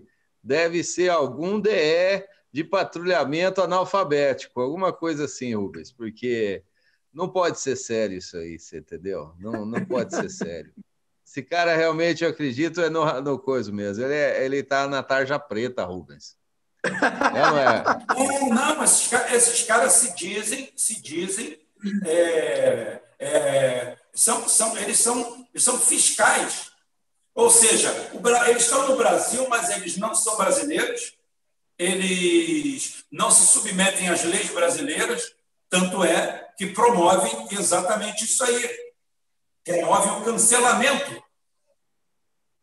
Tentaram fazer isso com Rômulo, eles tentam fazer isso com todo mundo, tentam perseguir as pessoas. Oh, o que é isso? A que ponto nós chegamos? Vamos fazer a rodada final aí, terminar a live. Sucesso absoluto. Né? É... André, meu amigo, por favor, suas considerações finais. Seu espaço está aberto aqui, não tem problema. Espaço. E outra coisa, qualquer um desses pode vir se apresentar aqui. Né? Pode vir aqui. Agora, não espere vida mansa, não, porque não vai ter vida mansa, não. Pode vir, o professor aí pode se apresentar aí. Pode se apresentar aí, vem aqui. Defender ele, o grupo dele, o que quiser. Venha defender o defensável. O indefensável aqui não tem defesa. Pode é. colocar até ele contra mim se quiser, Rubão. Isso. Tá? Tá bom, então. É, é, gente, eu agradeço. É, eu, eu, eu, gosto muito de deixar o ambiente um pouco mais leve, né? A gente sabia que esse assunto poderia ser caminhar para grandes polêmicas todas, mas a gente tem que realmente é, ajudar o André, dizer que ele tem o espaço aqui para ter a palavra dele, para dizer a versão dele. Tudo isso daí foi muito doido e expôs, né, expôs realmente as hienas, né, aqueles que, que põem os dentes para fora e ladram, ladram, ladram, mas você vai passar, tá bom, André? É isso daí, é isso daí a minha mensagem para vocês. É, eu, eu, desejo boa noite a todos e a gente continua debatendo no supergrupo, pessoal. Se inscrevam no canal, portal Rubem Gonçalves, no Geoforça, e sempre tem aí bobeou o assunto, nós, nós largamos uma live aí e vamos bater um papo e vamos clarificar as coisas e, e fazer esse tipo de coisa. A palavra aí, então, André. Uma boa noite a todos vocês, tá? Bom, então eu vou, eu vou aqui ah, para remeter, porque é tanta coisa, como eu disse, né?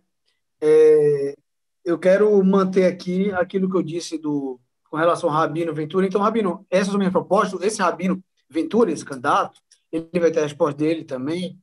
Ele chegou até a insinuar, veja o grau de malícia da coisa, quando ele falou que eu seria antissemita, ou nazista, aquela coisa toda, ele falou em raça, aqui eu defendo a raça negra, raça, como se eu fosse um cara racista também. Falou que entrar em processo. Eu estou esperando o teu processo, Rabino, porque eu também vou te processar. Vou te processar e eu, eu quero deixar um recado aqui, tá?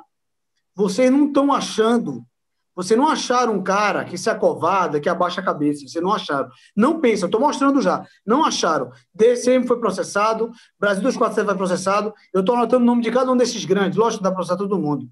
Vocês vão serão todos processados, tá? Por danos morais. Vocês vão me deixar rico. Vocês vão me deixar rico, sua camada de otário. Tá certo? Vocês vão me deixar rico. E, e serão processados porque acusação, esse tipo de coisa, isso é assassinato de reputação. Isso é muito grave. Isso é muito grave.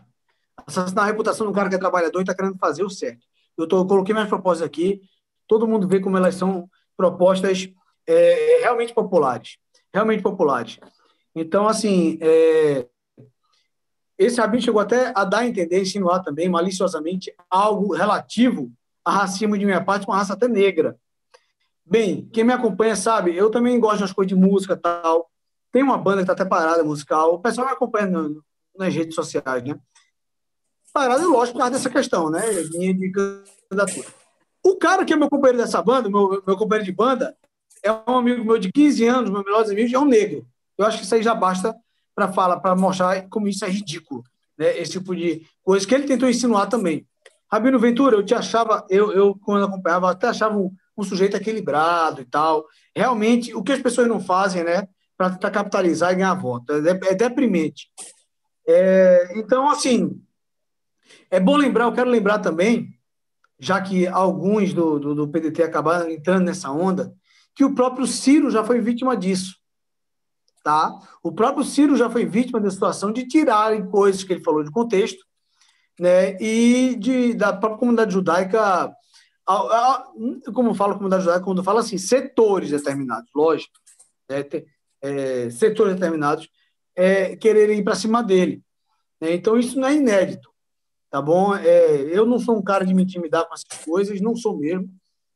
Eu, eu, eu sou um tipo de um cara assim que, quando eu sei que eu estou fazendo certo pelo certo, eu não tenho do que temer.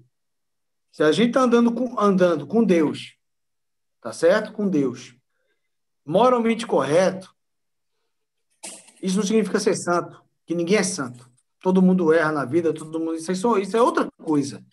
Entendeu? Agora, é, quando você está sendo um cara justo, um cara verdadeiro, quando você não está usando subterfúgio como esse elemento aí que comentou, que é uma coisa de gente canalha, né, de ficar tirando print, de fazer, que é um fudido, um arrombado, mas assim, que faz esse tipo de coisa. É, é, é um... Até dependência química a pessoa tem, então não sei que. É, é, às vezes o cara está até alterado, provavelmente está alterado. Mas assim, é, esse tipo de coisa, é, quando você não é desse jeito, quando você não age desse modo, né, desse modo cretino, você tem essa. É, é, por, por, um lado, você perde muita coisa na vida, mas por outro, você tem essa, essa, essa vantagem, essa, essa, essa até alegria, essa felicidade que eu tenho, que eu sei que o Rubão tem, que a equipe do portal tem, de você poder falar as coisas como elas são, sem medo, porque você não está com o rabo preso com ninguém. Você não está com o rabo preso com ninguém. Então, só para terminar com, com, com relação ao Rabino, Rabino, o Rabino Ventura, né? Candidato a vereador. Ô André, ô André, deixa eu interromper Sim. um pouco, só para colocar um raciocínio, sabe? É um apelo, assim, sabe? Porque, veja bem, toda vez que a gente vai disputar a eleição, a gente tem partidos. Partidos são partes, né? Você tem, você está numa parte, outra pessoa está numa parte, e o uso dessas pessoas, como por exemplo, eu não vejo padres. Vote no padre Zezinho, no padre, mas pastor, bispo, agora esse daí, Rabino Ventura, eu acho que é um, é um, é um desmérito você levar um título de uma coisa de união para uma coisa de parte, né, de cidadania, né? É, eu me lembro de ter assistido no, no grupo aqui do DE um, um, um, rabino, um cara muito sábio, maravilhoso, você entendeu? Falando sobre a religião judaica e, e, e inclusivo é, e conversando sobre outras pessoas. E esse cidadão aí, esse Ventura aí, mete o nome é, para fazer campanha com, com, com uma coisa que não deveria estar tá aí nem pastor, nem bispo, nem reverendo, nem diácono, nem nada, né? É, é, quais são suas propostas? Eu acho que esse cara emporcalhou, sabe? Não é você, não. Acho que o cara emporcalhou já por aí, sabe? Colocar o título religioso dele ou a função religiosa dele e, e, e sair discutindo por partes, né? Eu acho que isso seria uma contribuição, sabe? Porque é um, é um grande desmérito a pessoa fazer esse tipo de coisa, usar uma parte e colocar aquilo que era para ser é, envolvente na sabedoria. É, a gente tem que discutir agora esse tipo de coisa, né, né André? Mas uh, manda ver aí, encerra. Me desculpa, eu quis só dar uma contribuição. Não, excelente, eu concordo integralmente, integralmente, integralmente, porque é, eu acho que pega mal, porque, por exemplo, eu me sinto mal em falar assim, o Rabino Ventura, porque é, fica parecendo que é um, que é um que, sabe, é uma crítica ao fato do cara ser rabino. Eu acho é, que até é uma né? coisa muito honesta.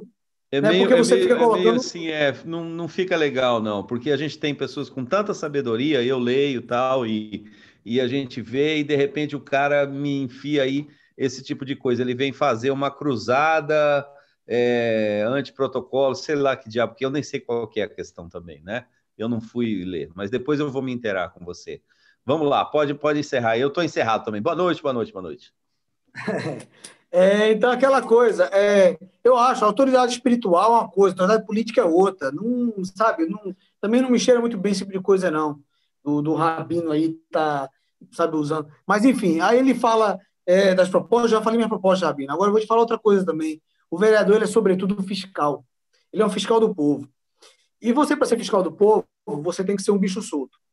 Você tem que ser um cara que você não está amando de ninguém, você não está ali porque tem ninguém te pagando, entendeu? Eu acho que você vai ser o candidato mais. Eu tirei onda com o sionista fudido, que ele é fudido também, mas assim, eu devo ser o candidato mais fudido dessa porra aí. Porque, porque minha, minha pressão de contas ela é pública. O que eu estou fazendo com o que eu tenho, meu irmão, é milagre. É milagre. Com a ajuda de vocês, é milagre. É um milagre. Então, assim, é, a gente a gente está. É, não sou autoridade religiosa, mas estamos fazendo um pouco de milagre aqui. Então, assim, a gente está nessa luta. E é importante, a coisa mais importante para o fiscal é essa, cara, que ele não tenha preso com ninguém. Eu poderia ser um cara que tivesse uma campanha aí, com meus 300 mil, porque São Paulo é uma, é uma capital, né, é uma coisa que é muito visada, é uma, é a maior cidade do, do, do, da América do Sul, da América Latina, né? E, e é muito visado isso. Então, é, uma, é, uma, é uma cidade que Aqui é briga de foice, até pela vereança. Tem candidatura aí, os caras vão gastar 300 mil conto. Eu não tenho nem ideia do que algumas candidaturas gastam. Nem entra, nem entra na minha mente. Eu não sou capaz de conceber. Eu acho que é até sem graça uma candidatura dessa, porque é que nem o Real Madrid entrando em campo. É, é, a, a é tão grande, a gente aqui é Bangu, né? É Bangu contra o Real Madrid, é, o negócio é esse, é bom sucesso. Então, assim, é, eu acho que, apesar de tudo, o pessoal está vendo o trabalho, o pessoal está vendo que, que, a gente se esforça, né? E, e que para ser um fiscal, Rabino Ventura, a gente a gente tem que ser um cara sem rabo preso, a gente tem que ser um bicho solto. Então, é, você fala o que eu vou fazer na Câmara, eu garanto o seguinte: eu vou ser um cara que eu vou ser do jeito que eu estou sendo aqui. Eu vou ser um, um cara que vai fiscalizar pesado em cima da prefeitura e eu vou colocar essas propostas em campo aí, que eu já falei. Tenho várias outras ideias, mas eu não posso falar muito, senão embanando a galera. Então, principalmente, entregador de aplicativo, motorista de Uber, você tem um candidato, André Bicho Solto, 12888. Vale combustível, 50% subsidiado em cada reabastecimento. Isso vai circular o dinheiro na economia. Então, é o que eu digo? André Bicho Solto, 12888. Vocês têm minhas redes, eu vou falar de novo aqui. twitter.com, arroba André Bicho Solto, tudo junto. Lá vocês vão ver, inclusive, que eu não apaguei o tweet do, do, desse livro aqui, dos protocolos, como também não apaguei o tweet seguinte, quando eu falo que isso aqui é forjado. Esse tweet ninguém falou, ninguém desses órgãos aí de mídia falou. Ninguém que me acusou falou desse tweet. Rabino Ventura não falou desse tweet. Mas no meu perfil no, no Twitter vocês vão ver que eu falei isso. E que eles omitiram. Isso é uma missão criminosa. Tá certo? É, esse é o meu Twitter. Meu Instagram, André Bicho Solto, 12888. E tem um Facebook, é facebook.com.br sou André Bicho Solto. Essa é a minha rede. Tem também o YouTube aqui, eu vou comentar depois agradecendo, a galera vai ver meu, meu YouTube também. É, essa é a minha rede. De novo, agradeço o espaço. Eu não tenho palavra para agradecer, porque vocês estão vendo, vocês estão acompanhando o canal. Isso é democracia de verdade. Esse pessoal do cancelamento adora falar. Essa palavra é doce na boca deles. Democracia, direitos humanos, papapá. Essa palavra é doce demais na boca deles. Mas na prática, você vê o que, é que eles fazem. Na prática, eles não sequer direito de defesa. Na prática, eles são guerrilheiros, como falou o Rubão, mas são guerrilheiros covardes. São o pior tipo de guerrilheiro covarde. Ele não tem nem, a, nem o culhão, nem a coragem que tem um guerrilheiro de, porra, de pegar a arma dele ali e tudo mais, ir para o meio do mato e fazer o que tem que ser feito. Nem esse culhão ele tem, ele é covarde. Ele fica ali atrás do computador, nem sozinho também, não é nem sozinho, no meio de um bando de hienas, como falou, é, Curumim, um bando de hienas, né, atacando ali, tentando ir para cima dos outros. É, são covardes que falam em democracia, mas na prática não tem nada democrático. Esse portal ele está mostrando que tem democrático. Tá? Esse portal, inclusive, ele abriu até, Rubão até ofereceu até para o cara que estava tentando causar aí, que é um cara, um criador de caso qualquer. É, entendeu? Isso aqui é democracia de verdade. Eu quero que as pessoas vejam para ver o valor porque é, é valoroso. Estou elogiando porque é valoroso ter um espaço. Eu fico feliz, porque senão talvez eu teria nenhum espaço. Tem um espaço onde a gente possa defender. Entendeu? Eu fico feliz e emocionado com isso, porque depois de tanto ataque, você tem um espaço onde você possa defender, é uma coisa que, que é importante. Então, assim, é, eu agradeço, lógico, aqui. Eu peço a vocês para divulgarem o WhatsApp. Quem quiser me ajudar também, eu tenho o meu grupo de Zap também, eu tenho Pode falar comigo em box, tudo mais. Eu respondo todo mundo no mesmo meu tempo. Eu, te, eu adiciono o teu WhatsApp, eu mando, coloco, coloco você na minha lista de transmissão, eu vou mandar meus vídeos, as minhas propostas, é, as minhas opiniões, enfim, e você vai poder mandar para quem você quiser. Né? Quem for de São Paulo, fala para teu parente, fala para os teus amigos, fala que é André Bicho Solto. Não fala, não precisa nem pedir voto, fala assim, conhece esse cara aqui. Olha esse cara está sendo atacado e olha como ele está tá reagindo a esse tipo de ataque. E olha o que ele está falando. Fala isso. Tenta falar só isso. Quem não for de São Paulo, fala para quem tu conhece que é de São Paulo. Porque é só o que eu tenho. O que eu tenho é essa tribuna aqui, é basicamente isso.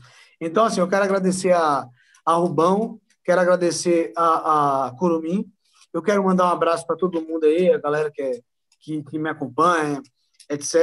É, eu tenho muita gente que está vendo aqui que eu tenho como amigos é, é, companheiros de viagem e amigos de verdade.